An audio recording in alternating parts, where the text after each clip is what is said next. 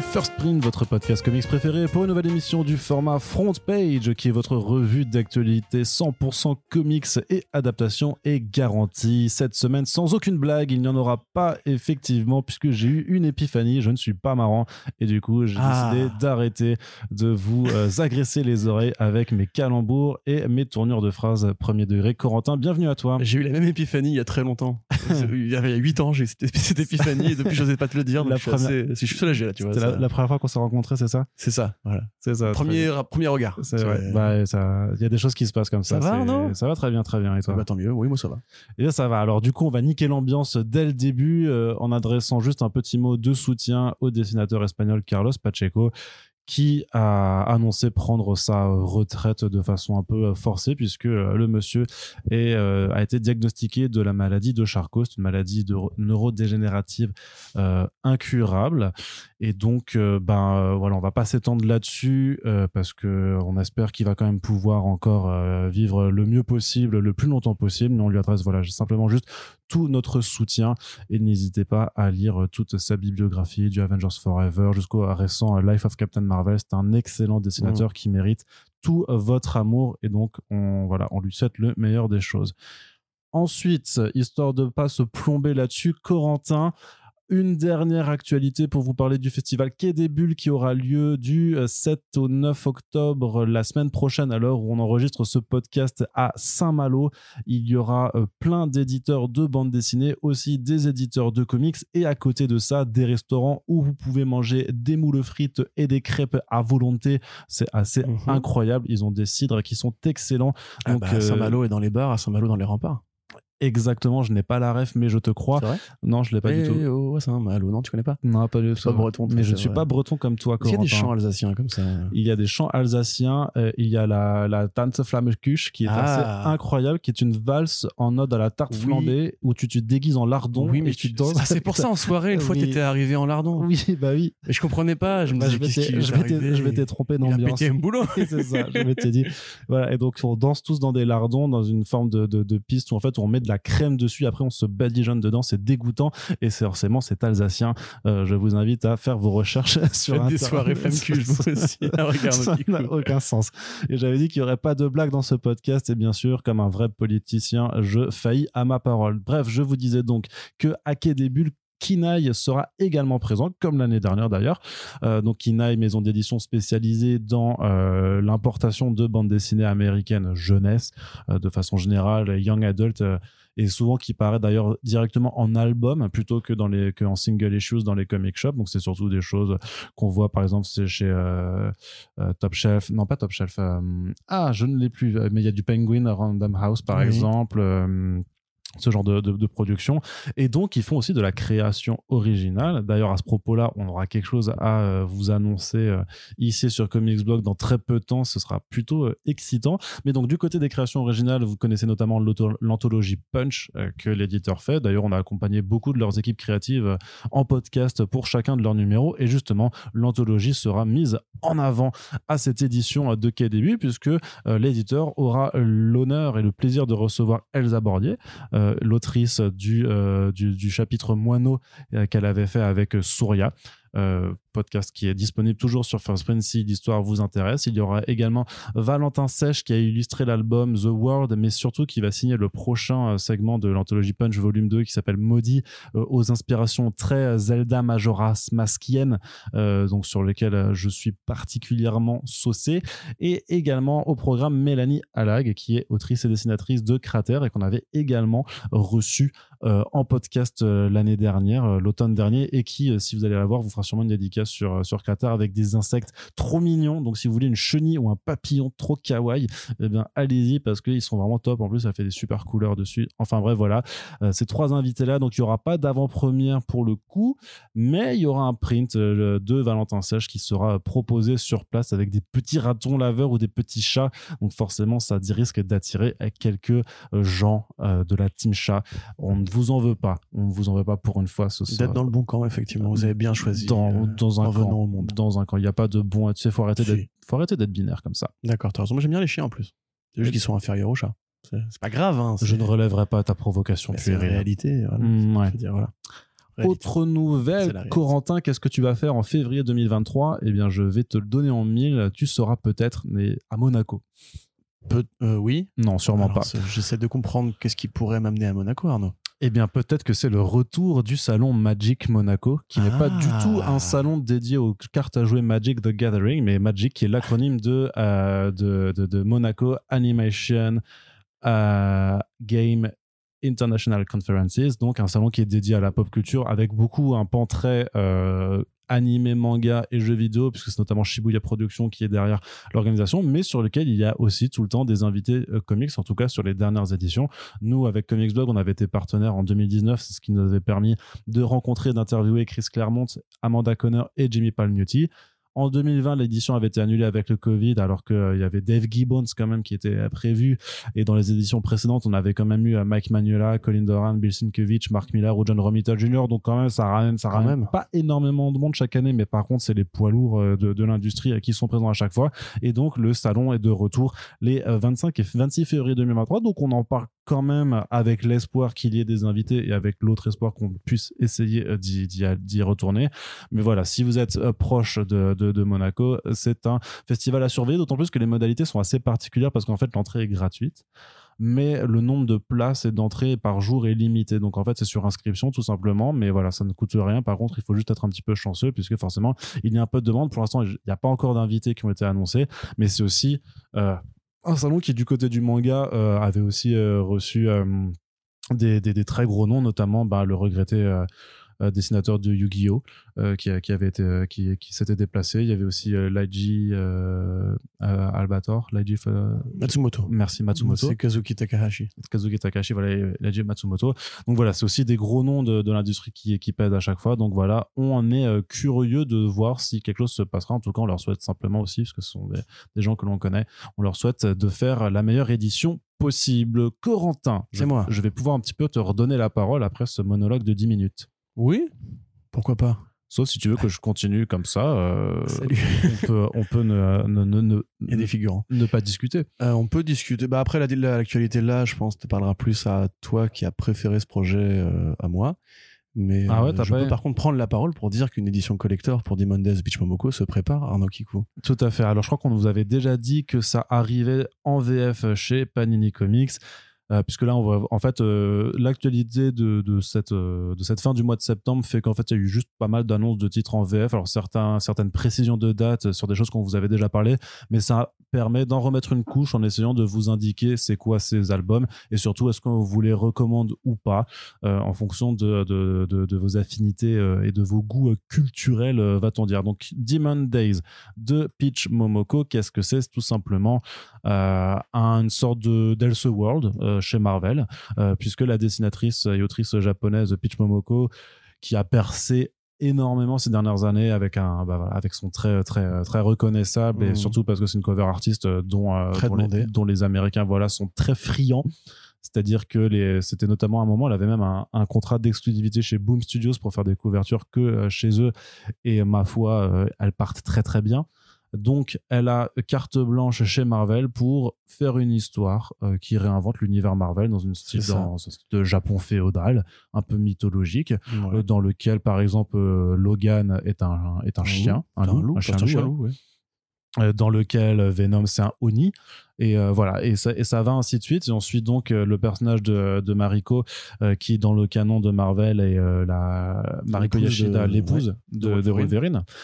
Qui en fait se, se comment dire se j'allais dire se promène en fait sur le sur le mont Kirizaki et va à la rencontre en fait de tout un tas de, personnages en, en essayant en fait d'éluder surtout un mystère qui se tapit dans les bois, euh, dans les forêts qui sont euh, euh, au flanc de cette de cette montagne et ça va permettre voilà de réinventer littéralement tous les personnages de l'univers, héros comme héroïne, comme vilain et comme vilaine, avec aussi bah, un style qui leur parfois même du côté de l'estampe et tout ça. C'est une mise en couleur qui est assez proche de bah, c'est de l'aquarelle, je dirais. Enfin voilà, c'est vraiment superbe graphiquement. Donc ils avaient déjà annoncé de toute façon une édition régulière qui sera en grand format euh, façon euh, le bet- façon beta rebuild de Daniel Warren Johnson qui à mon sens juste elle vaut euh, vaut le coup en, en tant que telle parce que c'est du plus grand format qui avec le papier permettra à mon avis de bien mettre en avant les planches de Pitch Momoko mais ils ont aussi voilà ils ont voulu faire les choses en grand avec une édition collector qui est limitée à 500 exemplaires. Alors techniquement, c'est la même, euh, c'est la même taille. Par contre, ils y vont, ils, Panini va jouer un peu plus sur la fab puisqu'il y aura un dos toilé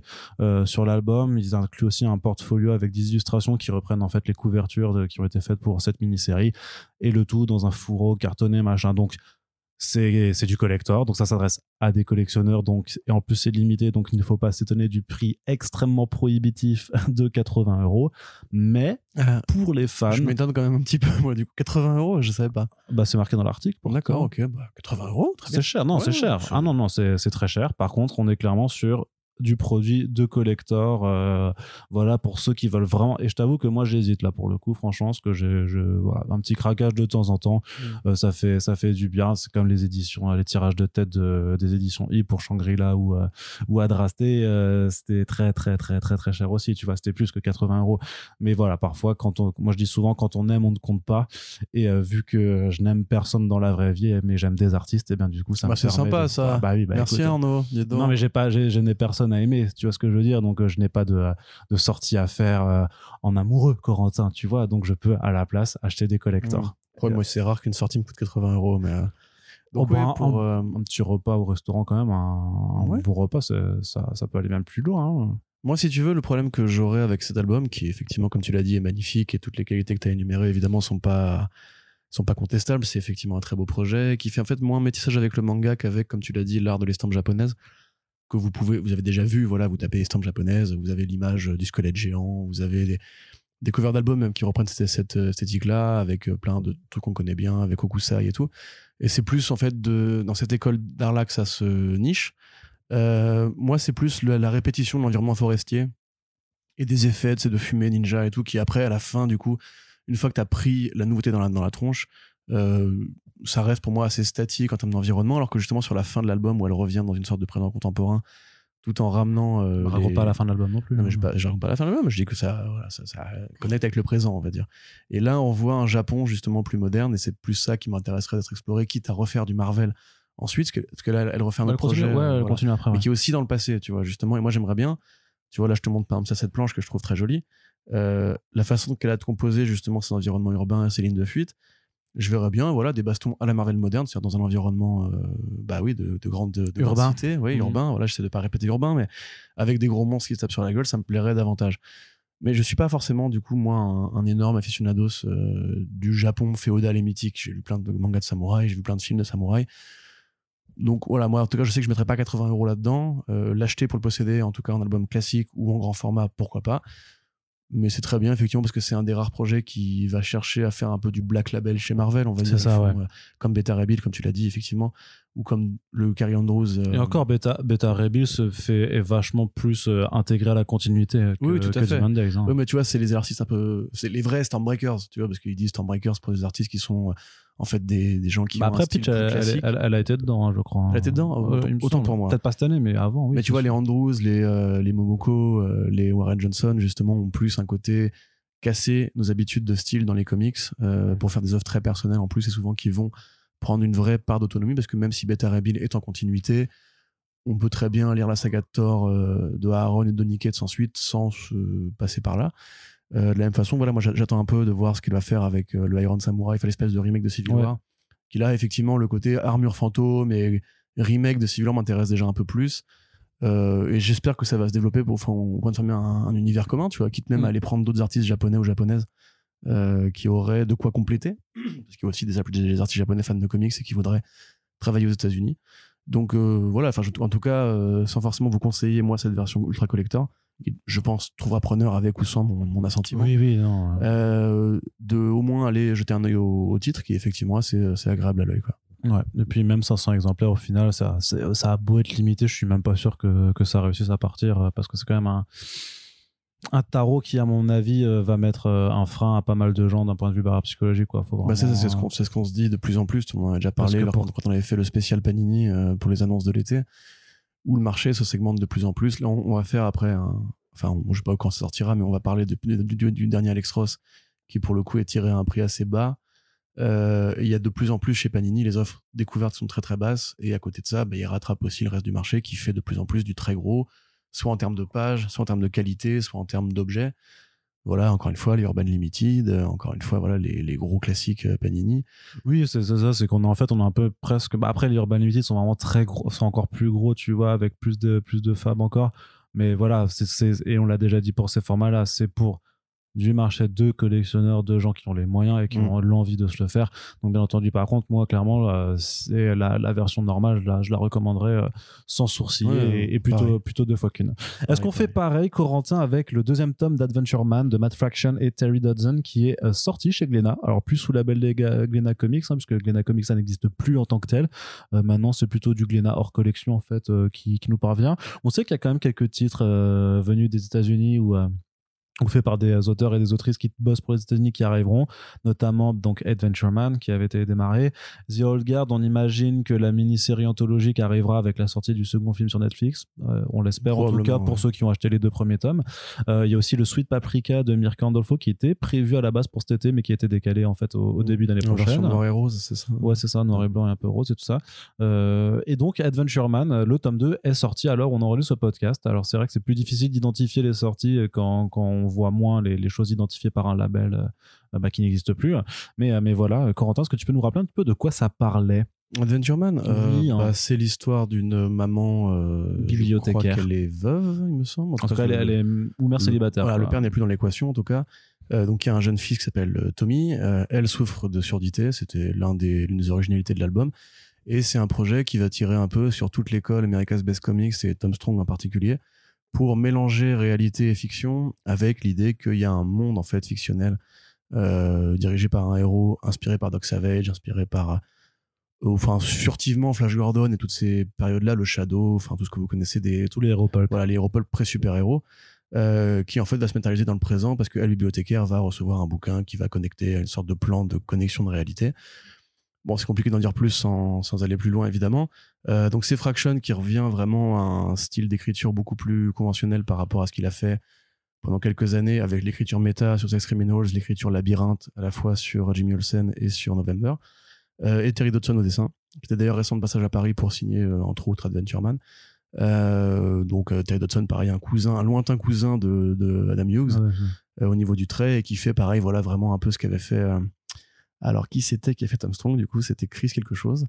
Euh, oui. Chris Goose? Non. Hmm, peut-être, je sais plus, mais vous vérifiez. Chris Wild Goose, non? C'est pas ça? Non, je sais plus. Mais peu, peu, Très bien. C'est pas grave. Mais donc voilà, c'est un projet effectivement de Image Comics parce que maintenant euh, Fraction est vraiment très installé chez Image. Euh, le premier volume, du coup, c'était les quatre premiers numéros, je crois. Mhm. donc là, on a 5 à 9, donc toujours, voilà, en l'occurrence, ça fait 5 numéros. Euh, voilà, on en a déjà parlé, je pense, quand on avait fait. Chris Sprouse. Chris Sprouse, bravo. Quand on avait fait le Backy Shoes euh, VO, je crois qu'on avait déjà dû en parler à une, à non, VF, on avait parlé du premier tome. Voilà, très bien. Donc moi, je vais pas répéter ce que j'avais déjà dit à l'époque. Je préfère le Fraction plus le Labyrinthe. Euh, Celui-là, bah, si vous avez loupé effectivement euh, Tom Strong, si vous avez loupé, si vous, avez loupé la Ligue Gentleman Extraordinaire ou, ou plein d'autres BD, si vous avez loupé Mundus ou si vous avez loupé toutes ces BD qui parlent justement d'écriture méta euh, dans la fiction, ça peut être un truc intéressant. En tout cas, les gros fans de Dodson qui sont quand même assez. Parce qu'il est en forme, hein, pour le coup. Ah oui, oui, tout à fait. Bah, Dodson, il, est, bon il, il, est de hein. meilleur, de mieux en mieux en vieillissant, j'ai l'impression, même qu'il se débarrasse un peu de, de, son, de son côté un peu lubrique à la Adam Hughes qu'il pouvait avoir à une certaine époque. Euh, vu que Hughes ne produit plus rien en plus, il est un peu tout seul maintenant. Euh, et que oui, oui, c'est un, un, très bel univers avec justement des architectures qui font très. Euh, les cités à la Fritz Lang avec des, des, immenses bâtiments, l'art déco et tout, qui sont c'est oui, c'est plutôt un bon projet quoi. c'est ça. C'est euh, c'est pas le truc le plus renversant de Matt Fraction au scénario. Par contre, c'est vrai, faut reconnaître que c'est joli. Puis pareil, ça sort aussi dans un album qui est un peu assez grand euh, euh, par rapport au standard du comics habituel. Donc quelque chose qui qui peut mériter votre attention. Voilà, on vous dit pas de vous jeter dessus, mais si vous avez la curiosité et le porte-monnaie, c'est quelque chose qui peut vous intéresser. Autre sortie qui arrive. Par contre, qui n'est pas encore disponible, mais qui arrivera au mois de novembre prochain, on en a déjà parlé. On va juste le redire parce que maintenant on a une date plus précise et que ça sera quand même un des grands moments importants, je pense, de cette fin d'année euh, pour le comics en France, c'est The Last Ronin chez iComics, donc qui nous est daté au 16 novembre 2022. Ouais, euh, ce qu'il y a besoin de rappeler un peu, ou on a déjà Ah. assez parlé? Je sais pas. Si jamais il y a des gens qui découvriraient le podcast euh, aujourd'hui dans ce format-là, n'hésitez pas à nous le dire en commentaire, qu'on sache s'il y a encore des gens qui nous découvrent ou si on parle toujours aux mêmes personnes depuis deux ans. Euh, mais oui, petit topo. Bah, Voilà, donc là, en fait, c'est iComics qui va devoir se battre pour attribuer le verbatim. C'est le Dark Knight Returns des Tortues Ninja à toutes les milliards de personnes qui l'ont dit, que ce soit aux États-Unis ou en France. Parce que oui, effectivement, c'est bien. Le, le Dark Knight Returns des Tortues Ninja et c'est totalement assumé. On se rappelle, hein, les Tortues Ninja, bah, c'est bien d'ailleurs, ça me fait, ça me fait réviser un peu. Euh, les Tortues Ninja qui au départ partent euh, d'une sorte de spoof euh, ou de, de coup d'épaule, on va dire, à Daredevil de Frank Miller. Puisqu'au départ, les Daredevil, c'est qui sauve une vieille dans la rue, il se prend un isotope dans la gueule qui le rend aveugle et qui lui donne des pouvoirs, enfin, qui lui augmente tous ses sens et compagnie. Là, dans la première, première scène de Tortue Ninja, en fait, l'isotope, du coup, rate Matt Murdock et tombe dans les égouts et donc fait muter les tortues et le rat, créant bah, les super guerriers qu'on connaît. Et après, on, te- rajoute l'origine du rat, qui était le rat du- d'un maître euh, de, bah, de ninja, Japon, féodal. Bref, Bah, féodal non moderne, mais féodal quand même avec des codes féodaux. Et euh, donc, ça vous, ça vous explique un petit peu que euh, Kevin Eastman et Peter Laird ont toujours été des gros fans de Frank Miller. Ça a vraiment influencé leur écriture. Maître Splinter parce que Maître Stick, voilà, euh, le clan du foot parce que le clan de la main, Mm. enfin de, de, de hand. Euh, donc il y a toujours eu un jeu de connexion entre les deux. Ils expliquent aussi que Kirby était une source d'inspiration, mais c'est vrai que quand Miller est arrivé, a mis le coup de pied dans la fourmilière que euh, qu'on connaît par rapport justement à l'imagerie ninja en comics, par rapport à ce côté noir, urbain, etc. Eux avaient dans l'idée de faire du coup une réponse au Dark, au Dark Knight Returns. Dès la fin des années 80, ils avaient griffonné un synopsis. Ils se disaient oui, c'est assez logique, on pourrait imaginer l'oméga de cet univers où euh, une tortue solitaire va euh, s'en prendre au Shredder ou bien un héritier du Shredder ou un Shredder robot, ce que vous voulez. Le projet s'est pas fait à l'époque. Euh, ensuite ont eu lieu les dissensions, plutôt l'éloignement qu'on connaît entre Eastman et Laird. Eastman qui est vraiment resté le capitaine du navire Tortue Ninja pendant que Laird du coup faisait des trucs un peu de son côté. Euh, quand IDW est arrivé, a repris la licence en 2000, oh là là, 10, 11, 12, par là, 12, ça fait 10 ans là, oui, 12. Euh, avec Tom Valls euh, à l'écriture et Kevin Eastman aussi, hein, la supervision. Ils ont fait donc leur 100 numéros et puis après, Valls a quitté, a quitté le projet pour laisser les rênes à Sophie Campbell qui a récupéré l'écriture totale jusqu'au crossover récent Armageddon Time. À côté de ça, donc Tom Wells qui reste l'architecte principal des Tortues Ninja est probablement le plus grand scénariste, en tout cas en termes de volume, parce qu'il a quand même fait 100 numéros. Enfin, en tout cas, il a fait plus de numéros que tous les autres euh, scénaristes euh, d'avant. S'était dit que ce serait pas une mauvaise idée de, euh, de raviver ce synopsis, ce synopsis de l'époque et avec Eastman a fomenté un premier numéro qui était illustré par Eastman à ce moment-là. Donc on avait toute l'ambiance Tortue Ninja euh, version DKR, on avait vraiment même des planches qui rendaient très ouvertement hommage au style de Miller avec les, les semelles de Godas et tout, Ouais, le ouais. dynamisme, euh, voilà. Des trucs en contre-plongée. C'est ça, voilà, le fameux, le fameux coup de pied à la Miller. Euh, que tout le monde d'ailleurs à qui tout le monde a rendu hommage. Je me souviens qu'il y avait un euh, c'était Andy Kubert Adam Kubert quand il avait fait le, le Tom Taylor euh, the, the Dark Knight the Detective je crois. Mm. euh, où justement c'est pareil t'avais première enfin deuxième troisième planche t'avais la semelle de Godas à la Miller. Donc bizarrement non c'est ridicule mais les, les ricains ils adorent. Donc voilà le numéro 1 est sorti et il a fait un carton. Il a fait un, vraiment un tabac il s'est vendu par palette par palette par palette. Et IDW a dû se dire donc ok alors on tient vraiment un truc il va falloir qu'on fasse durer ça un peu plus longtemps et euh, du coup Eastman n'est plus sur les numéros suivants ou pas totalement il fait les breakdowns. Et d'autres artistes je crois que c'était euh, Oussaou qui le qui le remplaçait. Euh, donc ça change un peu la variété graphique, mais du coup ça fait une histoire qui est plus complète, qui est plus ronde, parce qu'a priori l'idée c'était vraiment juste un truc assez fataliste et un peu totalitaire pour terminer l'histoire des tortues dans le futur. Et en définitive, le résultat final, bon, non seulement est un gros succès d'édition aux États-Unis, mais aussi un truc finalement qui célèbre plus l'idée des tortues en tant que personnage euh, séculaire que ce qui aurait probablement dû arriver à l'époque s'ils avaient vraiment suivi la feuille de route de Miller avec un truc plus désespéré et tout. Donc évidemment, voilà, on attendait la sortie. Au départ, ça devait être octobre en France. En tout cas, c'est ce qu'ils avaient dit l'année dernière. Novembre, voilà, pourquoi pas, j'ai envie de te- dire. Euh, il a choisi, comme tu l'avais prévu, la couverture de Santoluco. Je suis très triste parce que je préfère, euh, j'aime beaucoup le style de Kevin Eastman. Le, ce, petit style minimaliste à la Kirby, ça me, enfin, la Kirby un peu punk, ça m'a toujours plu. Euh, donc ça sort. J'imagine qu'il y aura pareil des, des bonus dedans. Enfin, j'ai pas le détail de Oui, c'est une édition. VF, Bah, mais- après, on sait qu'elle est un peu plus chère parce que voilà, ils ont voulu, ils ont, ils ont voulu se faire un peu plus. Voilà, ils prennent l'exemple. hein, tout le monde commence à prendre exemple petit à petit euh, de, de 404 Comics aussi sur euh, bah, l'exemplari- l'exemplarité de cet éditeur sur le son apporté à la, à la fabrication. Alors qu'il y a l'avantage, vu que c'est Editis derrière, de, de pouvoir aussi faire des prix qui sont pas trop trop élevés. iComics, c'est moins le si ça appartient aussi à un grand groupe. Mais du coup, c'est euh, Euh, tiens, un du coup qui, qui est apparu euh, par inadvertance, je m'en excuse. Personne n'avait remarqué. Ouais. Euh, mais ce sera voilà 29,90 quand même pour pour l'en- l'en- l'entièreté de, de, de la maxi série.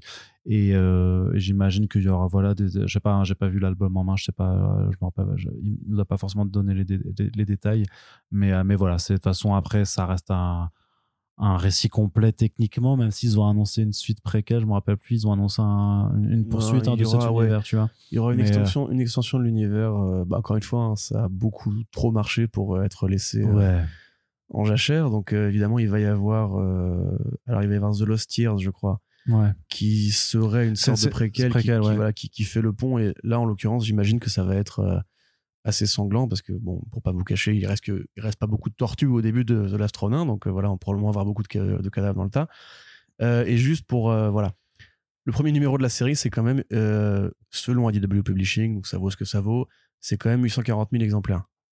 Donc c'est Commandé par les comic shops, Voilà. peut-être pas vendu. Après ils avaient fait aussi des- ça, ça reste énorme quand même. Ils vois. ont mis, ouais, après, ils ont mis la blinde de variante aussi, mais effectivement, même quand tu mets la blinde de variante, t'es pas euh, assuré d'avoir 840 000 exemplaires qui sont euh, commandés par les comic shops. C'est ça. Et donc pour finir, c'est bien Eastman Valls, Esaú ensuite et Isaac euh, Escorza Mm. qui font les numéros en relais, on va dire, mais ça reste les breakdowns de Eastman, puisque faire les découpages de Eastman qui fait les, les brouillons avant qu'on qu'on passe dessus. Donc ouais, un gros succès d'édition aux États-Unis. On espère que ça va faire du bien à la licence Tortue en France. Ouais. Parce que C'est très perméable en l'occurrence. Vous pouvez très bien ne jamais avoir lu le volume de Tom Valls, ni même ne jamais avoir lu de Tortue Ninja en fait. hein, on va pas se mentir. Et aller dedans, si vous avez un kink euh, millerien comme comme nous tous, j'imagine. Enfin, qui, qui a lu DKR sans espérer le voir adapté à toutes les sauces. Tu vois, j'aimerais bien un DKR des Power Rangers par exemple. Ce serait un, un plaisir perso. Ouais, ouais. Euh, et là, effectivement, comme ça a toujours été des héritiers indirects ou même, enfin, très assumés de Frank Miller, l'idée d'avoir enfin la réponse au chef-d'œuvre, bah, quelque part, c'est un côté un peu magique, quoi. Donc, euh, donc voilà, on en reparlera quand ça sortira en VF dans les back issues. Yes, sachant qu'on avait déjà fait, si vous regardez dans nos back issues VO, on en avait parlé du premier numéro en Ouais, disant que c'était une review, hein. une review avec en, Sur comicsblog.fr, j'avais écrit un papier à l'époque, je crois, Tout à fait. euh, qui disait en fait, euh, hey, c'est DKR version Tortue Ninja, et c'était Mm. la fin de la critique. C'est ça. Une phrase, point. Visionnaire. Visionnaire comme Jaja. Très bien, Corentin. Allez, on continue du côté des annonces. On voit un peu plus dans le futur, puisque nous sommes visionnaires. Mais non, c'est juste que nous avons accès au programme de publication de certains éditeurs.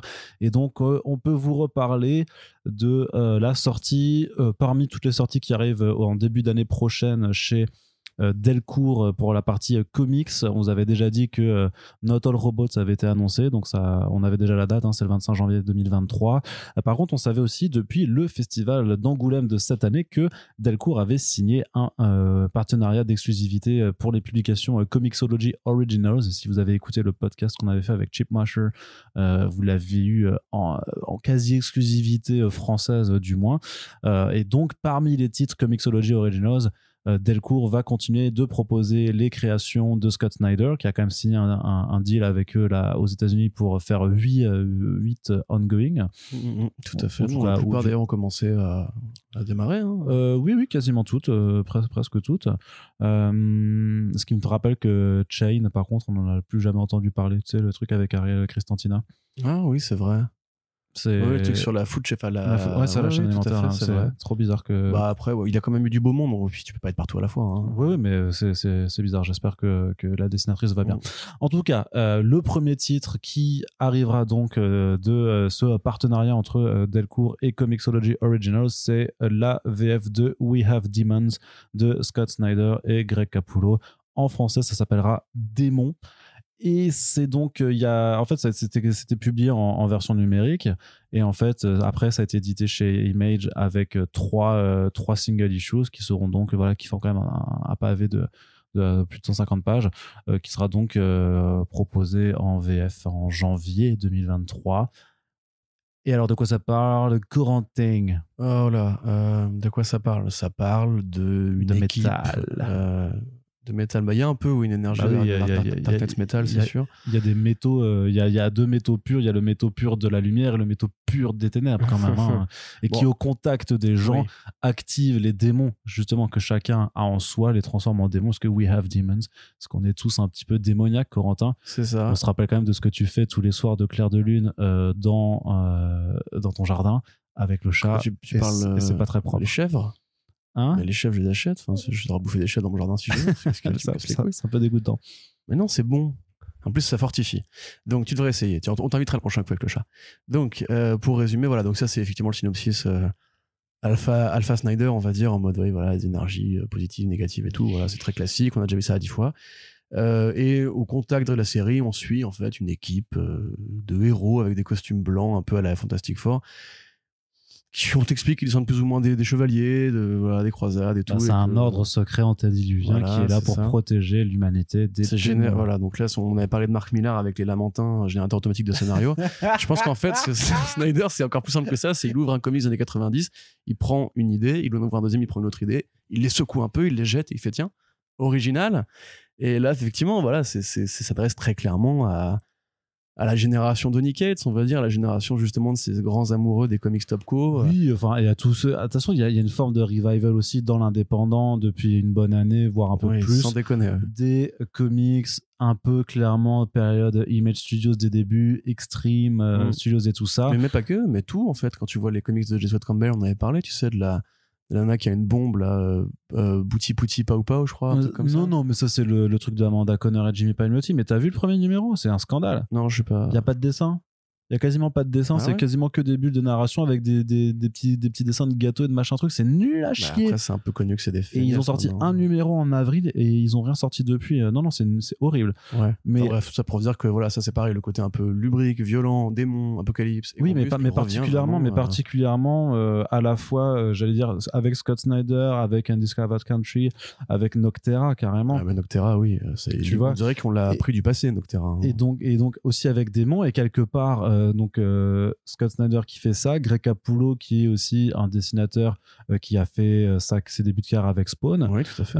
et ensuite qui a rejoint Snyder sur sur Batman. Bah, là, il est quand même plus dans le Sylvestri en plus. hein. Ouais ouais, mais ce que je voulais dire pardon, c'est par rapport à la logique éditoriale de, de Delcourt et par rapport aux envies de, de Thierry Mornet donc qui est le directeur de collection où il y a une affinité logique en fait à vouloir proposer ces titres en se disant ça va plaire à ceux qui achètent Spawn depuis depuis des années parce que c'est complètement et voilà avec les rééditions aussi en intégrale de Fathom et de euh, Soulfire de euh, de Michael Turner. On est complètement en fait voilà dans cette forme de euh, de grande nostalgie des années 90 qui touche à la fois les comics mainstream comme les comics indépendants. Après si vous êtes fan de Witchblade et de genre de The Darkness et tout ça il y a des chances que Démon vous plaise. Bah, je, suis qu'à moitié d'accord. euh, effectivement, moi, je suis fan de The Darkness, par exemple. Bah, moi aussi, J'aime hein. beaucoup The Darkness. moi j'aime beaucoup Witchblade aussi Et hein. précisément parce que The Darkness, c'est pas, euh, c'est pas un comics écrit par un dessinateur euh, qui voulait juste refaire ce qu'il faisait chez Marvel, mais avec euh, ses personnages à lui. C'est un comics de, oui Arnaud, j'ai compris. Je, vais, je vais pas, je vais pas poucave là les blagues affreuses que tu fais parce que tu vois, je, je tiens à ta réputation parce que sinon après moi je suis un paquet réputation Mais honnêtement, grandi. Donc euh, The Darkness, effectivement, c'est Garcenis. Tu vois encore une fois, Spawn. Il y a eu du Alan. Moore. euh, il y a il y a même eu du Bendis, tu vois, je veux dire, euh, les années 90, en fait, je crois que même que les scénaristes qui travaillent sur ces projets ont une idée tronquée de ce que c'était. C'est qu'ils se disent tous, ah ouais, tiens, je suis nostalgique, je vais refaire du débile à l'ancienne. Mais il n'y avait pas que du débile à l'époque, en fait, c'est pas vrai, tu vois. Et moi, précisément, il j'ai y en lu, avait beaucoup j'ai lu We Have Demons. euh, je pense sur un plan écrit, sur le plan écriture, je vais, je vais être très franc. Noctera, Noctera, c'est beaucoup mieux écrit que We Have Demons. Au niveau de, du passage des- de l'évolution des personnages, au niveau des événements qui se sont tramés dedans, c'est vraiment un aller et retour. hein, Après, Scott, Snyder a un problème, mais je pense que Scott Snyder, enfin, je sais pas si c'est le cas vraiment, mais parce qu'on ce qu'on m'a toujours dit quand même pour, pour certaines discussions que j'avais eues avec des gens qui ont bossé avec lui de près ou de loin ou qui, ou qui le suivent un peu, c'est qu'il a quand même un problème par rapport à l'écriture, c'est qu'il y a les éditeurs, enfin, il, il, il- il veut pas être édité, en fait, tu vois, c'est qu'il a a priori d'un- une façon de fonctionner où il a pas trop envie d'entendre les retours d'un éditeur et c'est pour ça justement le problème c'est pour ça que ces scripts sont boursouflés c'est pour ça que ça part dans tous les sens et que ça parfois c'est c'est la limite de l'indigeste mais parce Mm. qu'en fait soit il refuse en fait les retours de son éditeur soit euh, en fait euh, il, il, il en a pas c'est à dire que celui qui, qui gère ses projets bah fait pas trop son taf en fait et se dit de toute façon c'est Snyder il vend Oui, ça. parce que peut-être mais aussi parce qu'on a un regard aussi et une approche différente sûrement culturellement parlant du, lectorat américain euh, euh, par rapport à, à ceux qui kiffent ça tu vois. Peut-être que euh, il y a encore euh, aux États-Unis beaucoup de lecteurs justement fans et c'est leur droit de cette euh, époque débile des années 90 on va dire et qui euh, voient juste les couvertures euh, ils voient euh, voilà des démons ils voient des chaînes. Voilà, Ils voient des nanas avec des costumes moulants. Voilà. Donc, elles sont pas exagérément euh, sexy, hein, c'est juste. euh, Non, mais t'as tu- des costumes moulants. Non, mais tu vois ce que je veux dire. Ils, ils regardent le truc, ça leur parle. D'un coup, il y a l'adolescent qui est en eux qui se réveille, qui prend le contrôle. Et ben, ils vont dans le comic shop, ils demandent Bonjour, je voudrais le numéro de Dimon, s'il vous plaît. Et trois chewing-gums aussi, merci monsieur. Est-ce que vous voudrez les cartes Pokémon? Et voilà. Et puis après. Oh, ouais, les cartes Pokémon, c'était et- bien. hein. bon, L'arnaque. S'il vous plaît. Magic, c'était mieux. Et donc, ah, et voilà, c'est comme ça que ça marche. Magic, c'était mieux. Mais bref. Non, mais ça, je suis d'accord. Et je pense sincèrement d'ailleurs que les gens qui sont fans de cette école de dessin, euh, là, ils en ont pour leur argent. Alors, c'est très pauvre au niveau des environnements. Vraiment, au Demon, c'est euh, de la jungle. hein. Il y a des, des arbres, des prairies, des rochers. C'est pas aussi généreux, justement, que pouvait l'être The Darkness ou Spawn en termes de- Ouais. d'iconographie urbaine ou quoi. Ou que Enfin, Jean-Marc. pas que je, je m'écoute parler depuis tout à l'heure, je suis pas obsédé par la ville. hein. C'est juste que là, en l'occurrence, je trouve ça un peu, ça. euh, un peu plat. Corentin, c'est son nouveau king qui fait Oh, moi, je veux que des bandes dessinées dans des environnements urbains, sinon je m'ennuie. Mais de la même façon, tu vois, il y a une utilisation des éclairages qui est assez astucieuse parce qu'il y a beaucoup, beaucoup de lumière et de jeux de lumière sur une palette chromatique. Je sais pas qui colorise, mais euh, C'est pas FC au plat de bah, c'était- pour le coup, c'était bien colorisé parce qu'il y a vraiment des thèmes en fait par rapport à l'utilisation des couleurs qui sont signifiants, donc, donc il y a du sens dans une BD de Scott Snyder, ce qui est quand même assez rare. Euh, là, pareil, je ne suis pas un hater. J'ai adoré Scott Snyder, Scott Snyder à une époque. Je continue de l'adorer à part endroit, mais comme tu dis, je pense qu'il a un problème de, de canalisation de ses idées en fait. Hmm. Euh, pas au sens où ça va vers les égouts à chaque fois, mais au sens où c'est pas canalisé. et donc là, voilà. De toute façon, vous, vous savez notre avis, enfin, vous connaissez no- notre avis sur cette mode des années 90. Moi, je la trouve effectivement euh, très opportuniste et dans le tas, je sauve quand même assez peu de projets. J'ai l'impression qu'on, on- comme la, la mode des années 80 dont on avait parlé pendant le podcast Paper Girls, euh, c'est un courant artistique consumériste qui est apparu parce qu'effectivement, il y a un marché à occuper dans le tas, voilà, il y a, Spawn qui reste fidèle à lui-même, et là, en l'occurrence, il n'a rien inventé. Enfin, il a si, il a tout inventé, donc il n'a pas besoin de se réinventer pour coller à cette mode. Mais effectivement, oui, non, euh, c'est pas là que j'attends Snyder.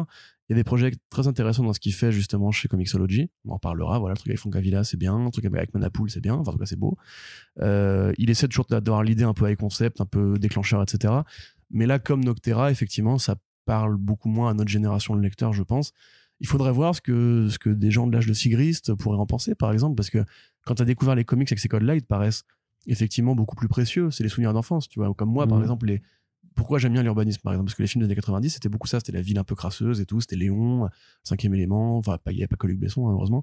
Mais c'était ce côté un petit peu, tu vois, les flics euh, qui enquêtent. euh, à la L'arme fatale, à la Bad Boys 1 et tout. Et c'est, moi, j'adore cette, cette, cette esthétique-là. Je peux même pas te le rationaliser. J'aime bien juste ça parce que j'ai grandi avec. Mm. Donc peut-être qu'effectivement, il y a des gens qui sont un peu plus âgés que nous, qui vont trouver ça génial. Et effectivement, c'est du très bon Capullo. Si on aime ce Capullo-là, euh, les démons, ils ont une gueule. C'est du bon hommage à Sylvestri. Ouais, euh, non, il y a des bons voilà, designs, c'est, c'est graphiquement, c'est abouti. Et donc, c'est un peu le pinacle de cette espèce d'école de dessin qui est, à une époque, justement, les morphologies n'étaient pas forcément aussi bien réussies. Après, je sais pas, parce que Capullo, ça, ça dépend des projets, hein, parce que clairement, sur Da- Death Metal, euh, ça se voyait qu'il s'en battait un peu les couilles, c'était Ouais, trop, ouais. trop boursouflé. Autant, effectivement, que ce soit mais même sur les premières planches là, du, euh, du Batman Spawn qui m'ont été montrées, il a l'air euh, de, de se donner du mal, Ah, tu mais ça- vois. bah oui, bah, pour lui, ça doit, ça doit être capital en plus de Mm. ça à l'époque. Moi, j'ai toujours du mal avec ses visages. Tu vois, pareil, là, on, on reconnaît des Bruce Wayne des fois dans les pages. Ouais, ouais, bah ça, Ah, c'est. Cap-. Capullo, il a un vrai problème là-dessus, par contre. ouais. Ouais, et puis c'est nez toujours retroussé là. C'est. Bah, après, je sais que les nez c'est pas le truc le plus évident à, dessiner euh, pour m'intéresser un peu à la bande dessinée. Mais euh, donc ouais, bref, vous voyez un petit peu euh, comment vous positionnez par rapport à ça. Si vous êtes dans le fandom Image Comics des débuts, ça va vous parler. Si vous êtes amoureux de Scott Snyder, amoureuse, et que vous aimez tout ce qu'il fait, bah allez-y.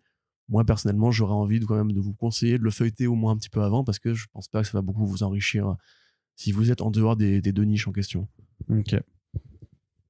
Très bien, merci. C'est la fin de cette Ouais, phrase, très, voilà, très, c'est très, tout. très- J'essaie de faire une vanne sur les niches, puis je me suis rappelé que j'avais promis que je ferais pas de vanne euh, dans, dans ce podcast. Donc, euh, Mais tu sais que tu vas pas tenir cette promesse quand même. mais je crois que j'ai déjà pas Ouais, tenu je pense en qu'il y a fait. déjà eu des- euh, voilà, Voilà. Tant pis. hein. Gilles de la Tourette de la Vanne. C'est ça. Allez, Corentin continue Oui. euh, du côté de Urban Comics euh, qui a Oui. commencé à faire ses annonces pour le début de l'année prochaine. Il y a pas mal de choses qui arrivent. On va pas tout vous détailler dans le détail trois ou quatre fois, mais les titres importants à retenir quand même parce que c'est des beaux titres. Euh, dans la partie un petit peu euh, mainstream, clairement, bah, il y aura du Batman, Oui. puis du Batman et du Batman encore. Mais c'est la fin du Batman, parce qu'après, il y a du. et du Batman. Hmm. Non, il y a de la Dark Crisis et il. Oui, je sais. Non, mais Dark Crisis, c'est un peu Batman quand même, tu vois. Euh, Enfin, Oh, beau. Bah, euh, euh, euh. Je fais des bruits bizarres avec ma bouche pour dire que je suis pas d'accord. Non, je rigole.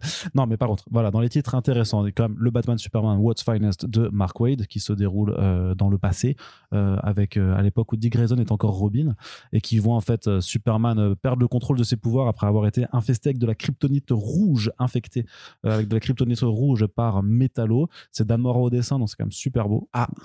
Merde. Et en plus, c'est le côté. Non, franchement, c'est vraiment plutôt, plutôt pas mal.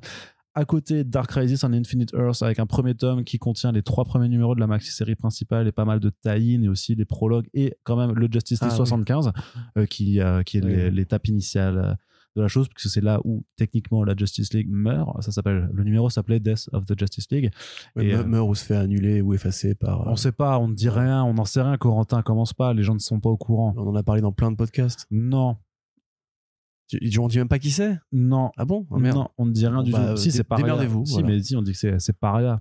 Voilà. le paria de la Crisis on. Infinite Earth qui essaye de restaurer l'ancien Voilà. multivers Ouais, vas-y, pré-Crisis Envoie-moi des ondes de nerd là. quand c'est le quand c'était encore tu vois euh, quand il y avait un multivers infini en fait voilà. ce qui n'a aucun sens puisque techniquement après Dark Knight Death Metal Mais on oui. avait stipulé qu'il existait un omniverse qui Voilà. était un multivers de multivers Tout simplement. et qui en fait disait que techniquement tout existait déjà Voilà. donc en fait, Paria, c'est juste un gros bolos qui a pas compris que sûrement quelque part dans l'univers, il y avait sa, sa- sa- son multivers pré-continuité oui, qui mais en plus, c'est le cas, puisque. Ouais, c'est techniquement, mais après, on va pas demander non plus à faire trop d'efforts. C'est Joshua Williamson le scénario. C'est un vrai amoureux et un vrai nerd du DC, de l'uni- de l'univers DC, qui connaît sa crisis, qui connaît vraiment euh, son multivers sur le bout des doigts.